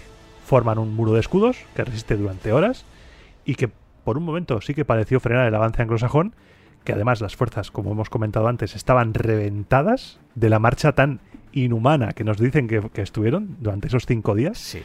pero la, superioridad numérica hizo que poco a poco fueran rodeando al ejército noruego, lo fueran rodeando y acabaron rompiendo el muro de escudos. Mm. He llegado a este punto en el cual se dice que una flecha hirió de muerte a Harald Hardada en la garganta y antes de morir un guerrero le preguntó si se encontraba bien, lo típico, que tienes un flechazo Sí. que te atraviesa la garganta y te dicen, ¿estás bien? Además, justo en la garganta, que es como. Sí. Es como cuando vienes a casa mojado de la lluvia y te dicen, ¿está lloviendo? ¿Está lloviendo? No. Eh, No, no está lloviendo, me he mojado porque he ido al aquapark, que está aquí al lado. Sí. Entonces le preguntaron, señor, señor, ¿está- ¿estáis bien, señor? Y Jardada, según la leyenda, dice que... Con una según- flecha clavada en la con una garganta. flecha clavada en la garganta, dice la leyenda que le respondió, es solo una pequeña flecha, pero está haciendo su trabajo. Y acto seguido murió. También murió Tostig, que fue abatido y en ese momento cuando tus líderes empiezan ya a caer uno tras otro, las fuerzas de Harald Hardada se vinieron abajo y cuando los refuerzos, que muy, muy épicamente la historiografía la ha, cono- la ha dado a conocer como la tormenta de Orre, llega ya cuando todo está, el pescado está todo vendido. Mm, Hacen una carga pero no llegan a nada. Eso es. Hay otras versiones, en cambio, que dicen que cuando Orre llegó, Tostig seguía vivo, arengando a sus tropas e intentando mantener la posición. Pero, al fin y al cabo, el resultado fue el mismo. En la batalla de Stamford Bridge, Harald Hardada y Tostig Goodwinson perdieron la vida. Y a esa llegada de la tormenta de Orre o de Orri, de Eystein, me gusta mucho el nombre porque es Eystein. Einstein. Orre u Orri, eh, lo hemos visto de las dos formas, ya sabéis que aquí los apellidos a veces varían Sí. entre, entre un lugar y otro. Se cuenta que muchos de esos soldados, claro, eh, estamos hablando de que... Ay, Dios mío. Es que, es que hay tantas cosas que me cuesta creer. Sí. Estamos hablando de una distancia entre Ricol hasta el punto del conflicto, hasta el punto de la batalla de 22 kilómetros. Actualmente. Yo os hablo andando, ¿vale? Andando más o menos son 22 kilómetros, una cosa así. Y entendemos que los jinetes que había mandado Harald para buscar refuerzos llegan a Ricol. eh, lo que nos cuentan es que muchos de esos soldados que salen de Ricol van a pie durante 22 kilómetros. Os podéis imaginar con la sensación de que, eh, están machacando a Harald. Tenéis que correr, tenéis que dejaros la vida para llegar. Y lo que cuenta la versión oficial es que muchos de ellos, en el momento de llegar a la batalla, cayeron exhaustos y algunos incluso murieron del cansancio. Murieron de cansancio. Estos sí iban con armadura. Estos sí que iban preparados para la guerra. Y ese día ya hemos dicho que hacía calor. Golpes de calor, agogó. Pero aquí vuelvo otra vez a hacerme preguntas. Porque si miramos el tiempo que hace falta entre que los jinetes salen de la zona de conflicto y bajan hasta Ricol, y entre que esa infantería sube hacia arriba, nos podemos ir más o menos a las 5 horas y media, 6 horas y media. Siempre que estos mensajeros fueran a caballo y siempre que no encontraran ningún obstáculo por el camino. No todo eran carreteras, era todo eso campo. Además de eso, te podías encontrar un ejército enemigo. Efectivamente. Mil cosas, podían suceder mil cosas, porque sí, habían sometido a York, pero había más gente por ahí. Y cuando tú ves a... Por el perfil, por la forma de vestir, por toda la experiencia que tenían los ingleses con el tema de las invasiones, tú ya sabes, ya te huele raro. Cuando ves a noruegos, dices, uy, Tú, tú eres noruego, ¿no? No, yo estoy haciendo cosplay. pues algo así. Entonces, vamos a partir de la base de que no encontraron ningún tipo de problema e hicieron esos 22 kilómetros desde Ricol. Andando son 4 horas. Entre que llegan los caballos y todo, pues podemos imaginar que al final nos vamos, ya os digo, 5 horas y media, 6 horas y media, puede que más. Si nos vamos a la duración que tuvo la batalla, se nos dice que empieza más o menos a mediodía, sería a las 12 de... Vamos a decir, las 12 de la mañana aproximadamente, una cosa así. Y se dice que va hasta casi el anochecer. Yo he estado mirando... Ojo, ojo, ojo aquí. Yo he estado mirando cuándo anochece en York el 25 de septiembre y he encontrado el dato que son las 17.56. Estamos hablando entonces desde el mediodía aproximadamente, estamos hablando de 6 horas. Si ese movimiento de los jinetes no se produce justo al principio de la batalla, que sería raro, yo creo que se produce un poco más adelante, pues estamos partiendo de la base de que todo eso comienza cuando ese ejército se va moviendo hacia el lugar de la batalla, antes justo de cruzar el puente. Eh, si partimos de esa base, llegan muy, muy, muy justos. Muy justos. Muy justos, ya muy cuando la batalla está casi terminada, por no decir terminada. Entonces es... Llegan para los créditos finales de la peli. Llegan ya. Te digo más, de hecho, eh, esto me voy más a las sagas, pero es que las crónicas sajonas dicen que dura todavía menos. Entonces, Sí, la crónica anglosajona eh, nos, nos cuenta que aplastaron las fuerzas de Haroldo a Harald. Directamente. entonces, ¿no sería más coherente que, dada la capacidad de navegación que tenía esta gente, desde Ricol cogieran los barcos con todos dentro, en vez de hacerles andar 22 kilómetros con armaduras, que eso es muy loco? Que no fueran los barcos los que se movieran transportando a toda esa gente, ya que tenían tanta movilidad a través de los ríos, y subieran hacia el norte, que subieran desde el Ouse, desde Ricol, hasta, pues no voy a decir Stanford Bridge, porque mm, el factor sorpresa, si te bajas en Stanford Bridge, pues lo revientas un poco, pero al menos en un sitio como A Kexby. medio camino o más de medio camino. Exactamente, ¿no hubiese sido más coherente hacerles correr 5 kilómetros que 22 kilómetros? Sobre todo teniendo en cuenta que si lo hacían por barco iban más rápido que caminando. Esto se puede, vamos, es- no, no- me lo invento yo, Sí, sí, está, es- está demostrado, ¿vale? Com- comprobado. Tres horas y media si lo hacían en barco. En vez de cinco horas y media, seis horas y media, porque se tarda menos, obviamente. Vas con un barco y vas moviendo a más gente no, y no se te desfallece nadie, no se te cae nadie. Entonces, Chirría mucho. Chirría. Hemos visto, hemos visto durante toda la saga vikinga nuestra, hemos visto que los nórdicos, si algo tenían, eran muy prácticos y muy vivos y muy avispados. Llegaron a capturar a- al rey de Navarra, remontando el Ebro. Entonces, aquí de repente se nos retratan unos vikingos Mm. mal planificadores que, que no, no, no tienen nociones básicas de estrategia ni de, ni de dominio del terreno que llevan 200 años saqueando. Y yo me los imagino a medio camino diciendo, ahí va, ahí va, si hubiéramos ido en barco, ¿qué? Ahí va los barcos. Y yo entiendo que pueda haber dudas y me podéis decir, ya, pero es que todo esto de los barcos, Sergio, es un poco raro. Pero con el siguiente apunte que os voy a hacer, os voy a demostrar que tiene sentido. Porque cuando acaba la batalla, cuando ya está todo el pescado vendido, cuando ya están, pues, imagino que parte de- de- del ejército, el ejército noruego está huyendo ya de la batalla porque estaban sin líderes, Tostig había muerto, Harald había muerto. ¿A dónde van a ir? Claro. a los barcos. 22 kilómetros de distancia. Y se cuenta que los ingleses les persiguen. ¿Vosotros creéis que después De estar de todo el trajín que llevaban los ingleses ese día, vosotros creéis que se van a hacer otros 22 kilómetros persiguiendo a los... No, es que es, Es, es es muy así. loco, es que es muy Es loco. que está diciendo... Iván está haciendo gestos como diciendo... ¡No! No, voy a pedir el bar, voy a pedir el bar. Pero vosotros creéis que van a recorrer esos 22 kilómetros de vuelta porque lo que se cuenta es que esos noruegos huyen del campo de batalla, se van a los barcos de Ricol y se produce una persecución y entiendo que algunos van a caballo, eh, lo entiendo perfectamente, pero es que estamos hablando de 22 kilómetros. No, tiene, no es más coherente pensar que en vez de en Ricol tenían los barcos en Kexby, son 5 kilómetros y todo es mucho más sencillo. No tienes a unos tíos que están ya machacados, tienen los caballos machacados, han estado en una batalla. Vamos a ser coherentes. Es que han tenido una batalla que ha durado mínimo 5 o 6 horas. Llevan 27 kilómetros de distancia, con todas las emociones que lleva Llevan eso, un tute de cinco días. y ahora se van a hacer 22 kilómetros en persecución. Es muy raro. A mí no me cuadra. A mí no me cuadra y yo sé que seguramente haya gente que me lo pueda demostrar o gente que me diga, no tienes razón. Y yo, insisto una vez más, no soy historiador, pero me hago No, preguntas. es que y no lo hay que hacerse preguntas porque son cosas muy raras. Si alguien tiene más datos al respecto, adelante, ¿eh? los comentarios mm, estamos encantados de recibir porque así aprendemos también nosotros, porque estamos aprendiendo en directo. Es que Iván, les queman los barcos. Es que les, es que les queman los barcos. Es que cuando llegan les llevan los barcos. Sí puede ser, y me parece más coherente, porque en Ricol, que no sé si hemos dado este dato, pero había un tercio de todo el ejército Sí, de, de Harald, ¿vale? Se había quedado una- eh, ante lo que se enfrentó Haroldo eran dos terceras partes del, del completo, de- del ejército completo, ¿vale? Y un tercio estaba en Ricol. Si es posible que una parte se quedara en Ricol y otra parte transportando a los soldados fuera a Kixby. Si es en Kixby, digo Kixby como puede ser cualquier otro punto del río Derwent, ¿vale? Pero teniendo eso claro, puede ser que primero fueran a Kixby y después fueran a, a Ricol. Es una posibilidad, pero aún así me parece muy raro lo de los 22 kilómetros y es... A mí me, me hace sospechar mucho. Huele, huele, huele. Eso huele. El resultado final, al menos lo que nos dice la historia, es que murieron 4.000 ingleses y 6.000 nórdicos. Mm. Para un ejército que fue pillado por sorpresa, No está mal, ¿eh? a pesar de las circunstancias, porque hay un puente, tienes un, hay un cuello de botella ahí que hace que las cosas se ralenticen, eh, tenemos a un berserk matando a 40 ingleses a hachazos, todo lo que queráis. A lo loco. La relación es bastante, bastante llamativa. ¿Cuál es nuestra versión? ¿Lo dejamos para después de cenar? Vale. Paradita para cenar. Paradita para cenar.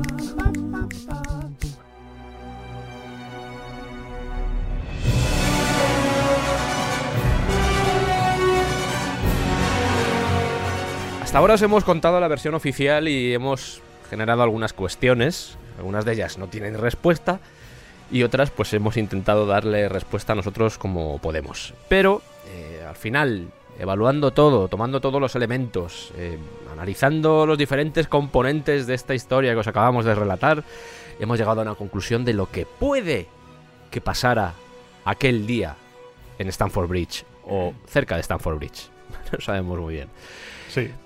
La versión oficial está ahí, pero tomando todas las cosas que os hemos contado, esto que os vamos a decir ahora puede que tenga más sentido. No es la mejor versión, no es lo que sucedió, no es la verdad, es simplemente lo que pensamos nosotros que pudo suceder y que le daría sentido a todo lo que os hemos contado, porque ahora mismo todo lo que mm, habéis escuchado es una especie de despropósito que no pues, carecen de coherencia, menos para nosotros, ¿vale?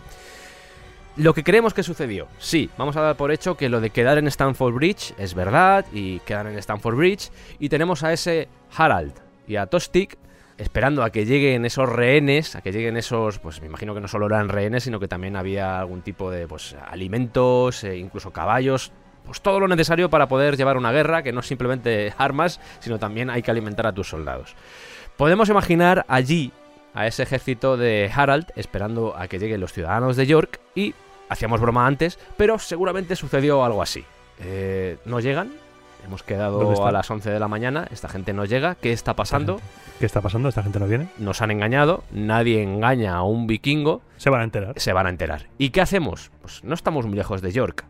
¿Y por qué no vamos a York y la liamos? Porque esta gente tenía que cumplir una promesa y no está sirviendo a su nuevo, entre comillas, conde o a su nuevo regente, que somos nosotros. ¿Qué está pasando aquí?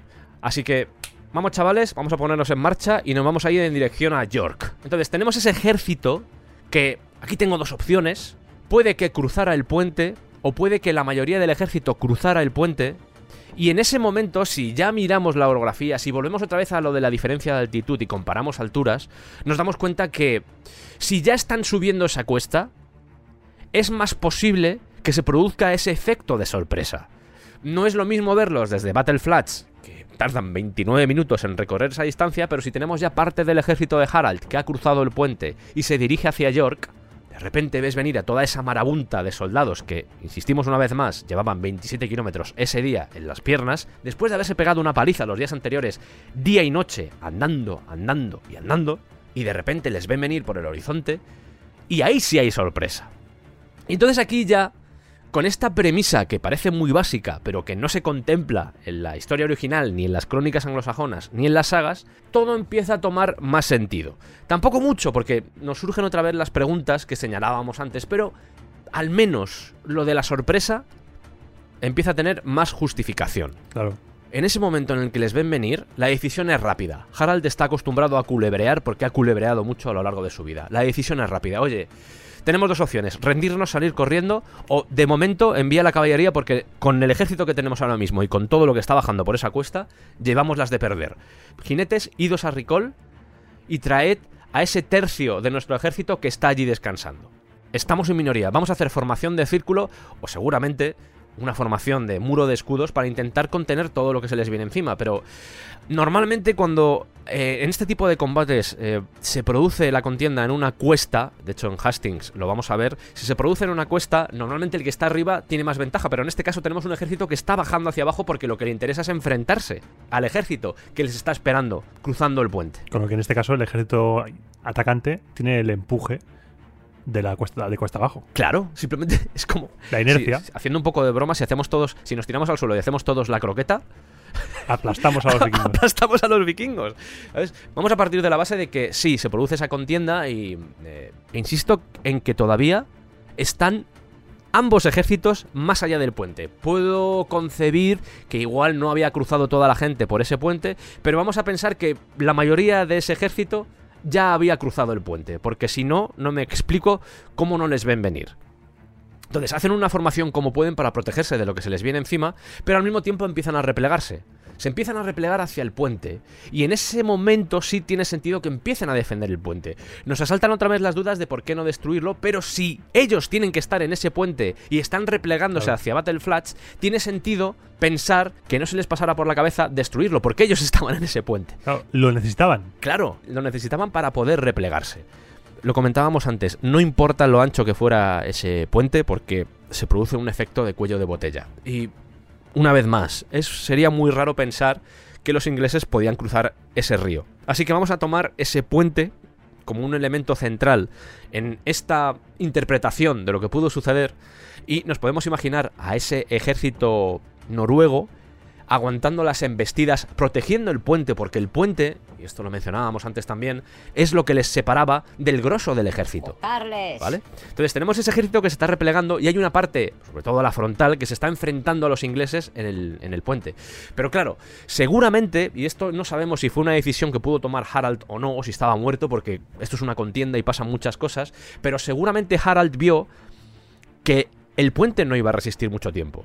Y es en ese momento cuando dice, ok, esos que sigan en el puente, pero nosotros nos vamos a poner aquí en formación de U, justo a la salida del puente, para intentar aguantar el ataque de los ingleses, porque sigue habiendo un cuello de botella ahí. Es absurdo que tú tengas a gente peleándose en el puente y digas, nos vamos a ir a un kilómetro a lo lejos para ver si podemos enfrentarnos a esta gente. O sea que yo deduzco que la cercanía en ese momento con el puente era bastante importante, bastante significativa, porque si no, es todo muy raro. El puente tiene que ser un actor principal en la batalla. Es muy complicado que un puente de esta época, aunque obviamente hay puentes que han aguantado siglos y miles de años, pero un puente de esta época, con todo lo que ha pasado en esas zonas, mm, aguantara, básicamente. Y es lo que nos encontramos, por ejemplo, en este caso, que no hay restos arqueológicos del puente, pero se supone que había un puente.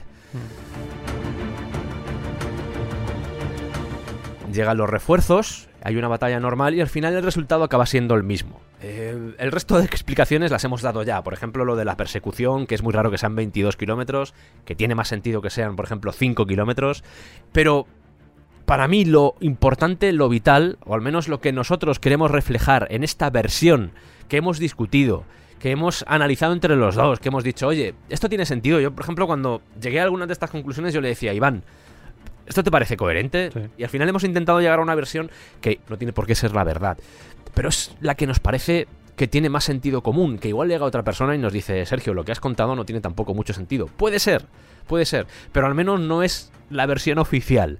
Y el hecho de que hayamos hecho este ejercicio es importante, aunque estemos equivocados, que seguramente lo estemos, pero Pero es que encaja mucho más esta versión. encaja más, encaja más. Y de hecho no soy el único que la defiende, sino que hay más gente que la defiende. Porque claro, yo estuve, eh, te digo, me estuve empapando de diferentes versiones y llegué a una versión que era muy parecida a esta, pero tampoco me la explicaban.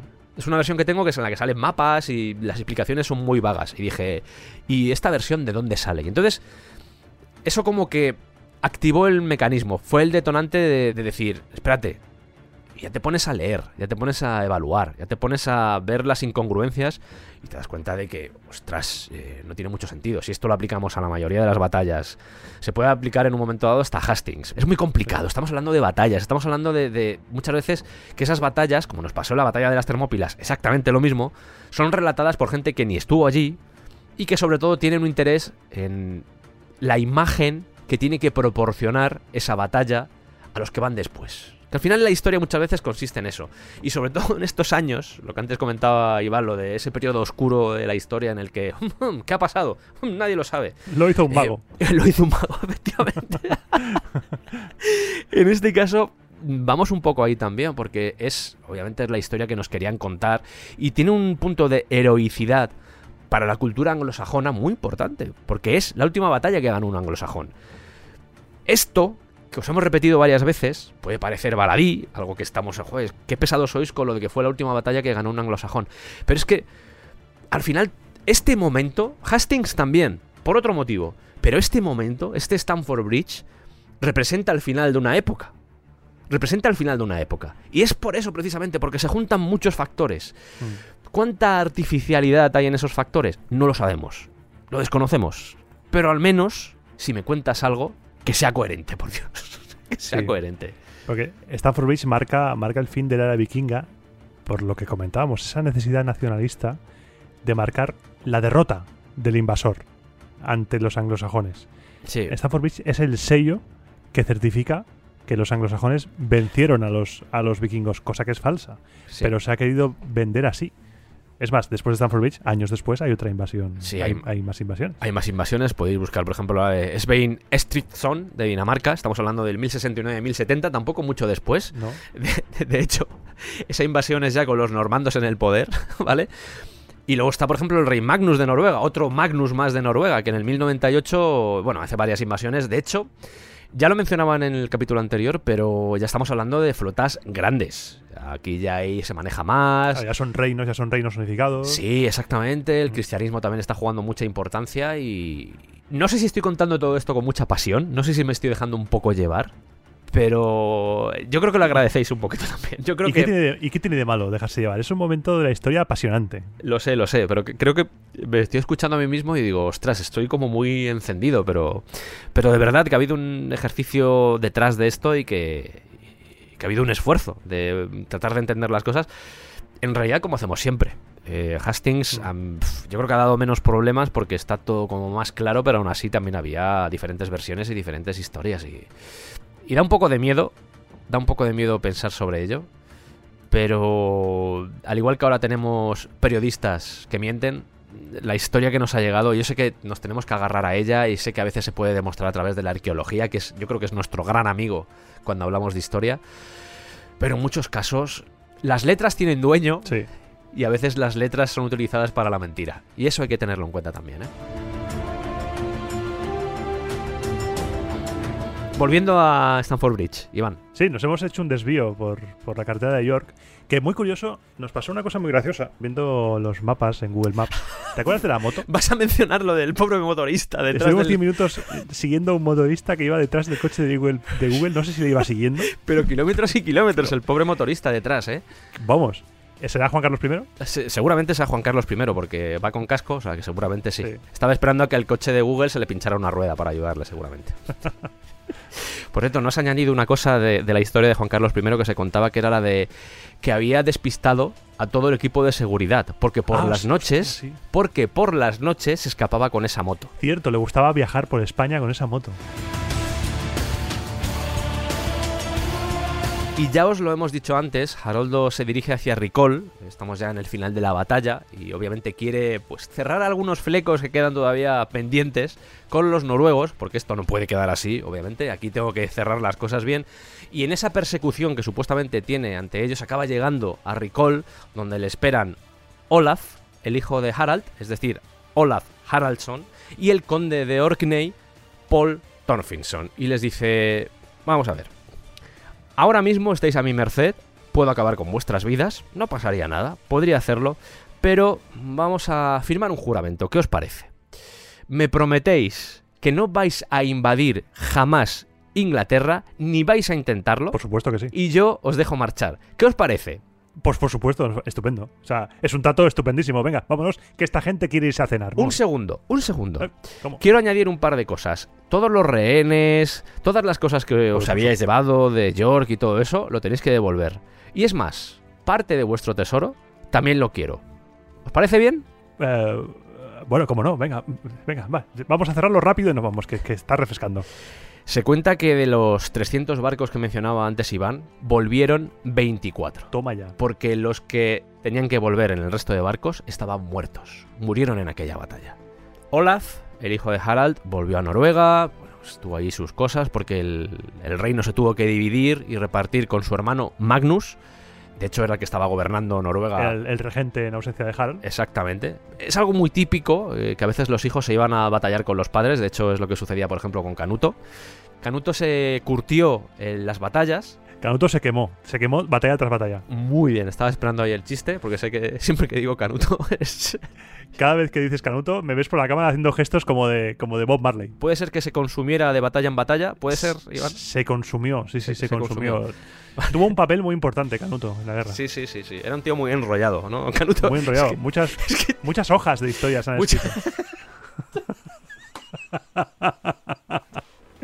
Dios, eh, si esto lo escucha un historiador, tiene que estar, después de toda la charla que hemos dado antes, en plan seria de "Ay, la historia, no sé qué, y de repente empezamos a hacer bromas con Canuto. Madre mía, este programa somos es, capaces, es somos maravilloso. capaces de, de llegar a lo más elevado, a la cátedra más, más exquisita, a nuestro, nuestro Josh de nueve años. ¡Ja, ja, ¡Canuto! ¡Ja, ja, ¡Canuto! Y por eso me gusta Frank Zappa. Bueno, al final acabaron gobernando entre los dos, entre los dos hermanos, y la cosa estuvo bastante tranquila, porque este Olaf III de Noruega, este hijo de Harald Hardrada, después de lo beligerante que había sido su padre, se le acabó apodando como el tranquilo o el pacífico, porque básicamente durante su reinado la política fue bastante pacifista.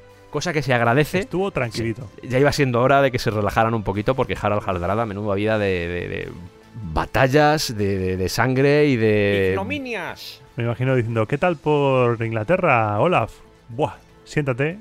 Siéntate que te tengo que contar una que no te la vas ni a creer, ¿sabes? No te vas a creer. O sea, lo del puente fue una locura. La cara que se le tuvo que quedar tanto a Olaf como a Paul Thorfinson cuando vieron aparecer a Haraldo y decir, ostras, es que hemos perdido. No entraba, no entraba en sus cálculos. Y posiblemente si hubiesen estado más preparados. Y es lo que me hace gracia de esto, Iván, porque al final están presumiendo de una batalla en la que estás luchando con hombres que no voy a decir que estaban desarmados, porque no estaban desarmados, no. pero no tenían, por ejemplo, las armaduras, ni tenían las protecciones, ni tenían los cascos, seguramente con los que en una batalla normal hubieran contado. Entonces, están presumiendo de que la última batalla del rey, del último rey anglosajón, fue contra un ejército que estaba desprovisto de, de- de ciertas seguridades que no solo era inferior en número, sino que no estaba preparado para ese combate. Sí, yo creo, yo creo que el ejército de Harald Hardrada estaba preparado para combatir con los sajones de 20 o 30 años antes. Ese Harald Hardrada que había estado con la Guardia Varega volvió a, la- a Noruega y quizá se pensaba que estaba 30 años atrás. Pero eso sería con la versión que nos han contado. Si nos vamos a la que hemos relatado nosotros, tiene más sentido porque en realidad la diferencia que hay entre las bajas de un ejército y de otro sí cuadran con que en realidad sí iban protegidos, pero esa mayoría numérica y esa sorpresa ya no se trata tanto de sorpresa en plan, ay Dios mío que lo vemos aparecer de lejos y nos van a hacer algo, sino esa sorpresa de decir, es que vienen bajando la cuesta y tenemos que hacer ya. En ese caso, sí entiendo que en un momento dado aprovecharan los ingleses esa sorpresa y los machacaran nada más empezar y que luego las cosas se balancearan más con todo el tema del puente. Sí, Y que los ingleses, al menos, si tú miras páginas que son, no voy a decir nacionalistas, pero que están muy enfocadas a ensalzar la figura de Harold, Mm. Que te cuenten la versión Sí. de que van desarmados como algo heroico es cuanto menos extraño.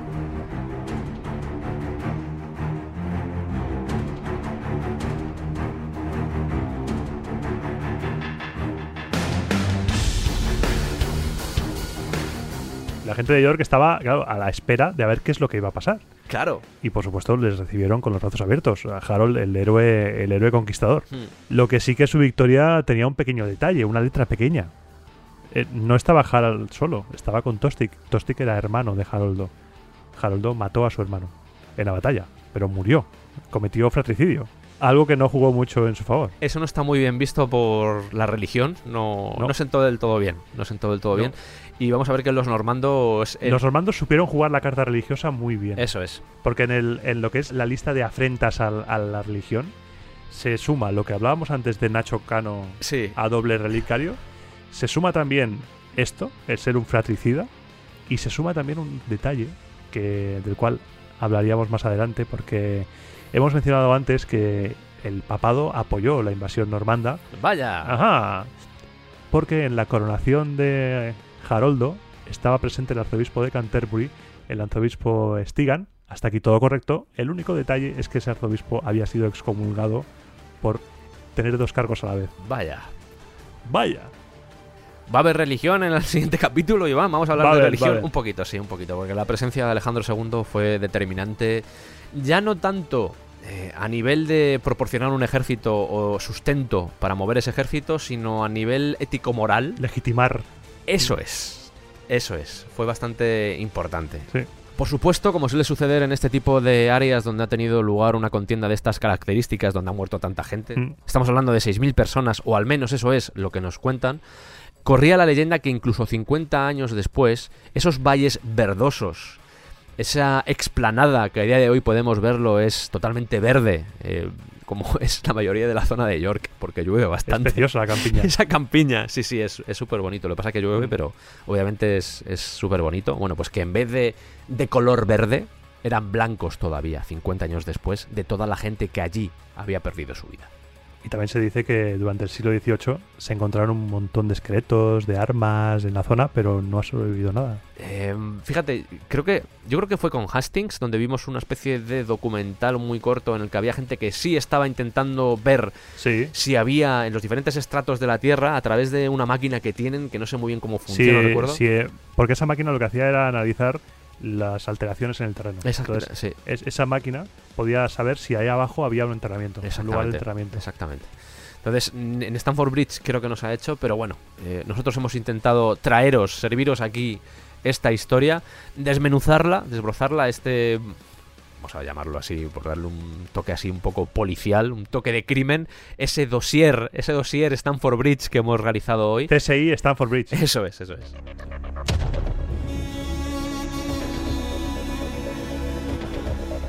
Y estamos ahora grabando este cierre de Stanford Bridge y nos estamos dando cuenta de que esto, simplemente, solo esto, es un programa ya. Así que no vamos a hacer mucho final, si te parece, Iván, porque yo creo que vamos a grabar otra vez mañana, porque somos unos gladiadores del podcasting. Somos unos titanes de, de las ondas. Sí, porque la idea original ya sabéis que era pues, cerrar hoy todo lo que era el ocaso de la era vikinga. En realidad lo estamos cerrando ya aquí porque este es el final de la era vikinga. Oficialmente sí. Exactamente, oficialmente es así. Este es el final de la era vikinga, aunque luego después pues hubo las típicas campañas escandinavas esas de las que mencionábamos antes contra por ejemplo contra Irlanda, contra incluso contra Inglaterra. Pero al menos eh, aun- aunque después hablaremos de ello en la batalla de Hastings, digo después porque volvemos a grabar otra vez dentro de unas cuantas horas, o sea que Sí. tenemos que estar preparados, pero vamos a ver que todavía nos quedan un par de cosas más. La idea para el siguiente programa es contaros la batalla de Hastings, además de una forma muy especial, eh, y después ya poner el punto final, porque sí, hemos acabado con Stanford Bridge en este programa. Sí. Damos el carpetazo a esta historia aquí, pero todavía nos queda evaluar cómo habían cambiado, aunque ya me imagino que lo sabéis, pero cómo habían variado y cómo habían evolucionado los diferentes reinos, el reino de Noruega, de Dinamarca, de Suecia, cómo habían evolucionado y cómo se habían integrado con eh, lo que estaba sucediendo alrededor para pues, modificar ciertos comportamientos y al mismo tiempo ejercer ya no una evolución que fuera positiva para sus ciudadanos, sino más bien una evolución que fuera positiva para sus dirigentes, que al final eran los que mandaban. Sí. Todo eso os lo cantaremos en el siguiente especial. Yo creo que este nos ha quedado bien. Iván, ¿qué ibas a decir? Y hablaremos de la cantidad de penes que hay en el tapiz de Bayo. Eso es un spoiler, ya he hecho el spoiler, pero eh, sí, hay alguien que se ha dedicado a contar los penes, no ha sido Iván, no, no quiero No. que penséis de Iván esas cosas, porque no, pero hay una persona en el mundo, con una me vale ya, que da mucho miedo. Que hubiera sido posible, ¿eh? Yo, yo, o sea, yo soy de esos que se fijan en esas cosas, o sea, en, en- en los detallitos, pero hay gente que lo ha contado, ¿eh? Una cosa es fijarte en los penes de los caballos, que los hay, los hay y algunos, sí, exactamente, hay, ¿Hay muchos, muchos? hay mucho pene, 88. hay 88, pero hay alguien que se ha dedicado a contarlos uno por uno, y eso ya da más miedo, Iván, porque son 70 metros y son 93 penes. Vamos casi, vamos a más, a un pene, a un poquito más de un pene por metro.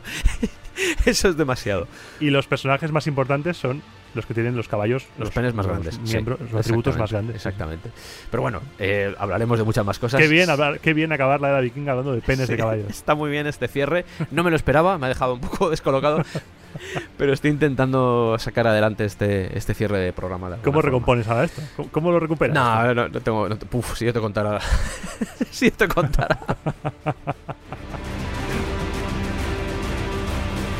Nos vemos en el siguiente programa, Iván. Ha sido. Yo creo que ha quedado este bastante bien. Hemos reflejado una visión de la batalla de Stanford Bridge que no suele ser la habitual, al menos la mayoritaria. No soy. Sí, no es un enfoque habitual. No, no se suele hablar de, de esto. Porque sí que se, se suele explicar lo que te dice la versión oficial. Pero tanto como dudar de ella, como Sí. nosotros hemos dudado de ella y, y intentar hacer nuestra propia versión, eso no se ve todo. E insistimos que no es una versión que nos hayamos inventado completamente nosotros. Hay cosas que sí, No, claro. hay cosas que las hemos sacado a través del, pues, del sentido común, cosas que no aparecen en otras versiones oficiales, pero que bueno, que es nuestra visión o nuestra forma de entenderlo. Pero sí hay gente que refrenda ciertos elementos que os hemos mencionado. Y eso yo creo que también está bien. Porque, como mencionaba antes, hay que contrastar y hay que mirar ambos lados de Sí. las dos caras de la moneda están ahí y siempre hay que tener todo en cuenta y, y decir ok esto que me estás contando es cierto tiene sentido se puede desmontar dónde están las grietas voy a leer más no me convences. Voy a leer más vale esto no tiene sentido. Y ahí entra que la historia al final es como esos dibujos. ¿Te acuerdas, Sergio, de los dibujos esos que te ponían números y tú tenías que ir siguiendo los números sí. para ir haciendo el dibujo? sí. Pues esto es lo mismo, vas siguiendo las pistas y a veces tienes el dibujo de la batalla, a veces tienes el dibujo de un pene de un caballo, pero tienes que unir tú esas pistas para que encaje el puzzle. y así nos despedimos uniendo los puntos del pene de un caballo gracias a todos por escucharnos Y nos escuchamos en el siguiente. Ale hasta luego Iván Adiós, hasta el próximo. Podéis apoyarnos a través de iVoox, a través de Coffee, nos podéis seguir en Twitter, en Facebook y todavía nos quedan camisetas, sobre todo de chicas, así que si queréis alguna ya sabéis dónde encontrarnos.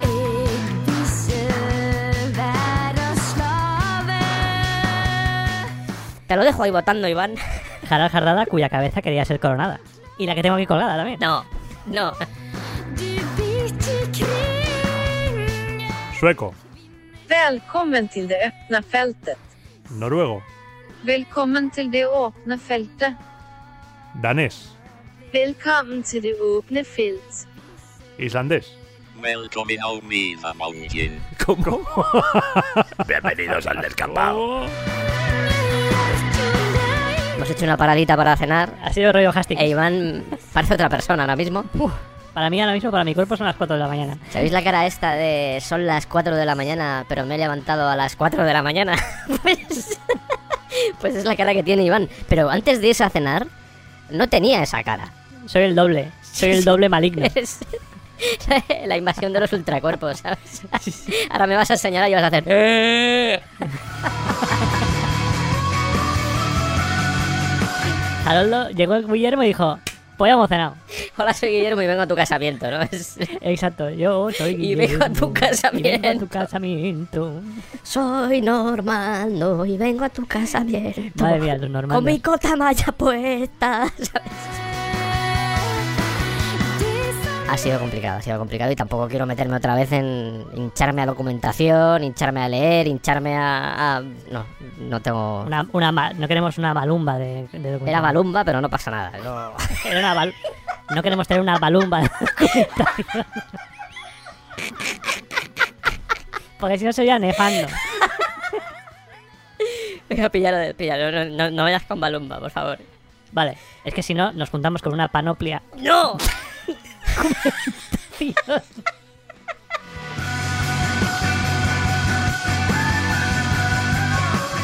Haroldo llegó Guillermo y dijo, pues hemos cenado. Hola, soy Guillermo y vengo a tu casamiento, ¿no? Es- Exacto, yo soy Guillermo. Y vengo a tu casamiento. Sí, Guillermo. Soy digo. normal, no, y vengo a tu casamiento. Con mi cota malla puesta. ¿sabes? Madre mía, los normandos.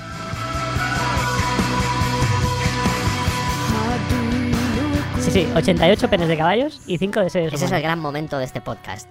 No todo lo de Stanford Bridge, no el trabajo de investigación de Stanford Bridge. La gente va a decir, va a nombrar eso. Alguien se ha dedicado a contar pollas, ¿sabes? Exacto. Alguien se ha dedicado a contar los penes que hay ahí. Hay un ser humano que se ha ido los 70 metros del tapiz de Vallex diciendo una polla, dos pollas, tres pollas. ¿Qué estás haciendo? Una polla. Papá, ¿qué has hecho hoy? Pues mira, ese papá historiador que ha estudiado en Oxford, que da clases en Harvard. ¿Qué has hecho hoy, Sí. papá? Pues contando pollas. He estado contando pollas, hijo. Ah, vale, vale. Pero eras historiador, sí.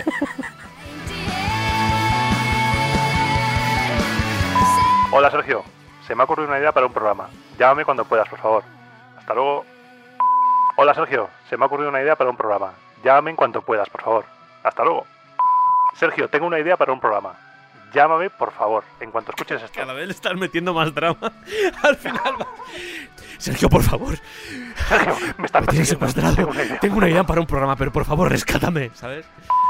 Sergio, te he dejado cuatro mensajes ya. Llámame, por favor. Tengo una idea para un programa que te va a flipar. Sergio, no me hagas luz de gas. Sergio, que... Más todavía. ¿Qué pasa, Iván? Ah, vale. Ah, vale, que estabas... Estaban haciendo comedia, estaban haciendo el teatro ya. Ah, vale. Al teatro.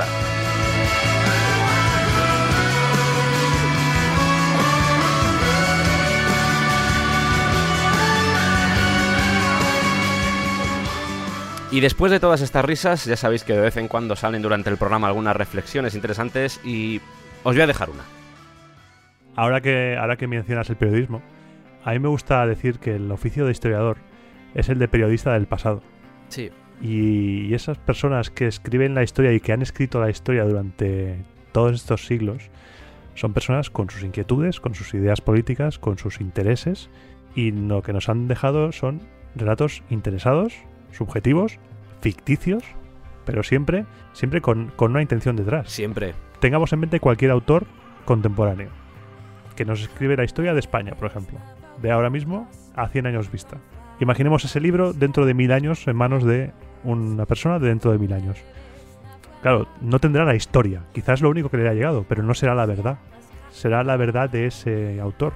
Es peligroso tomar como verdad a autores con intenciones totalmente subjetivas. Somos seres humanos al final y los seres humanos tenemos siempre una intención. Por eso lo mejor que se puede hacer en estos casos, incluso en la vida, es consultar diferentes fuentes. Eh, esto es igual demasiado profundo, pero no ser tanto de cosas, es decir, yo soy de izquierdas, yo soy de derechas, sino intentar hallar cierta independencia eh, social o cierta independencia, ya no política, sino existencial, y valorar ambos lados. No tiene por qué gustarnos lo que veamos en ese otro lado que normalmente rechazamos, pero está bien, sobre todo, fíjate, has puesto el ejemplo de la historia de España o la historia de la guerra civil. Consulta fuentes que sean afines a ambos lados. Porque posiblemente en el centro esté la verdad. Y a veces eso se deja de lado porque somos muy deterministas, somos muy incluso re- reduccionistas. Y, oye, es que tú, fíjate, es que con algo tan básico, es que tú eres heavy, es que tú eres otaku, es que tú eres... Y no, no hay que ser, Claro. no hay que ser, somos... Podemos ir mucho más allá de eso, no tenemos Sí. por qué ser de algo, no pertenecemos a algo. Hay que ir a un ejercicio de, de- de- de ser crítico con todo aquello que vemos, con todo aquello que nos rodea. Y no por ser algo que es más afín a nosotros, eso tiene por qué ser la verdad. Claro, yo por ejemplo, como enfermo de la historia, que sabes que soy, yo he disfrutado mucho y de vez en cuando disfruto con los documentales, ahora que hablas de la historia de España reciente, Hmm. con, con los documentales de, de Alfonso Arteseros, por ejemplo, Sí. que a- salía en, en cierta cadena de televisión cuya ideología no es para nada afín a mí, pero ves ese otro lado. Hay que ver siempre el otro lado. Es que creo que es bueno, y a veces no es agradable verlo, obviamente, pero es que si queremos entender la realidad, tenemos que poner todo en una balanza e intentar encontrar el punto medio. Esto, por supuesto, si quieres conocer la verdad, porque aquí volvemos también a lo típico de juntar este tipo de temáticas con tu ideología política para justificar tus creencias. Eso es otra cosa. Es otro tema de otro programa. Exacto. Y ya como final, esto va dedicado con amor a Berto Romero y a Andreu Buenafuente. Les voy a proponer una duda. ¿Ustedes creen que se puedan pelear como Jarolo y Guillermo? Por una trono o corona deseada por jefes papales.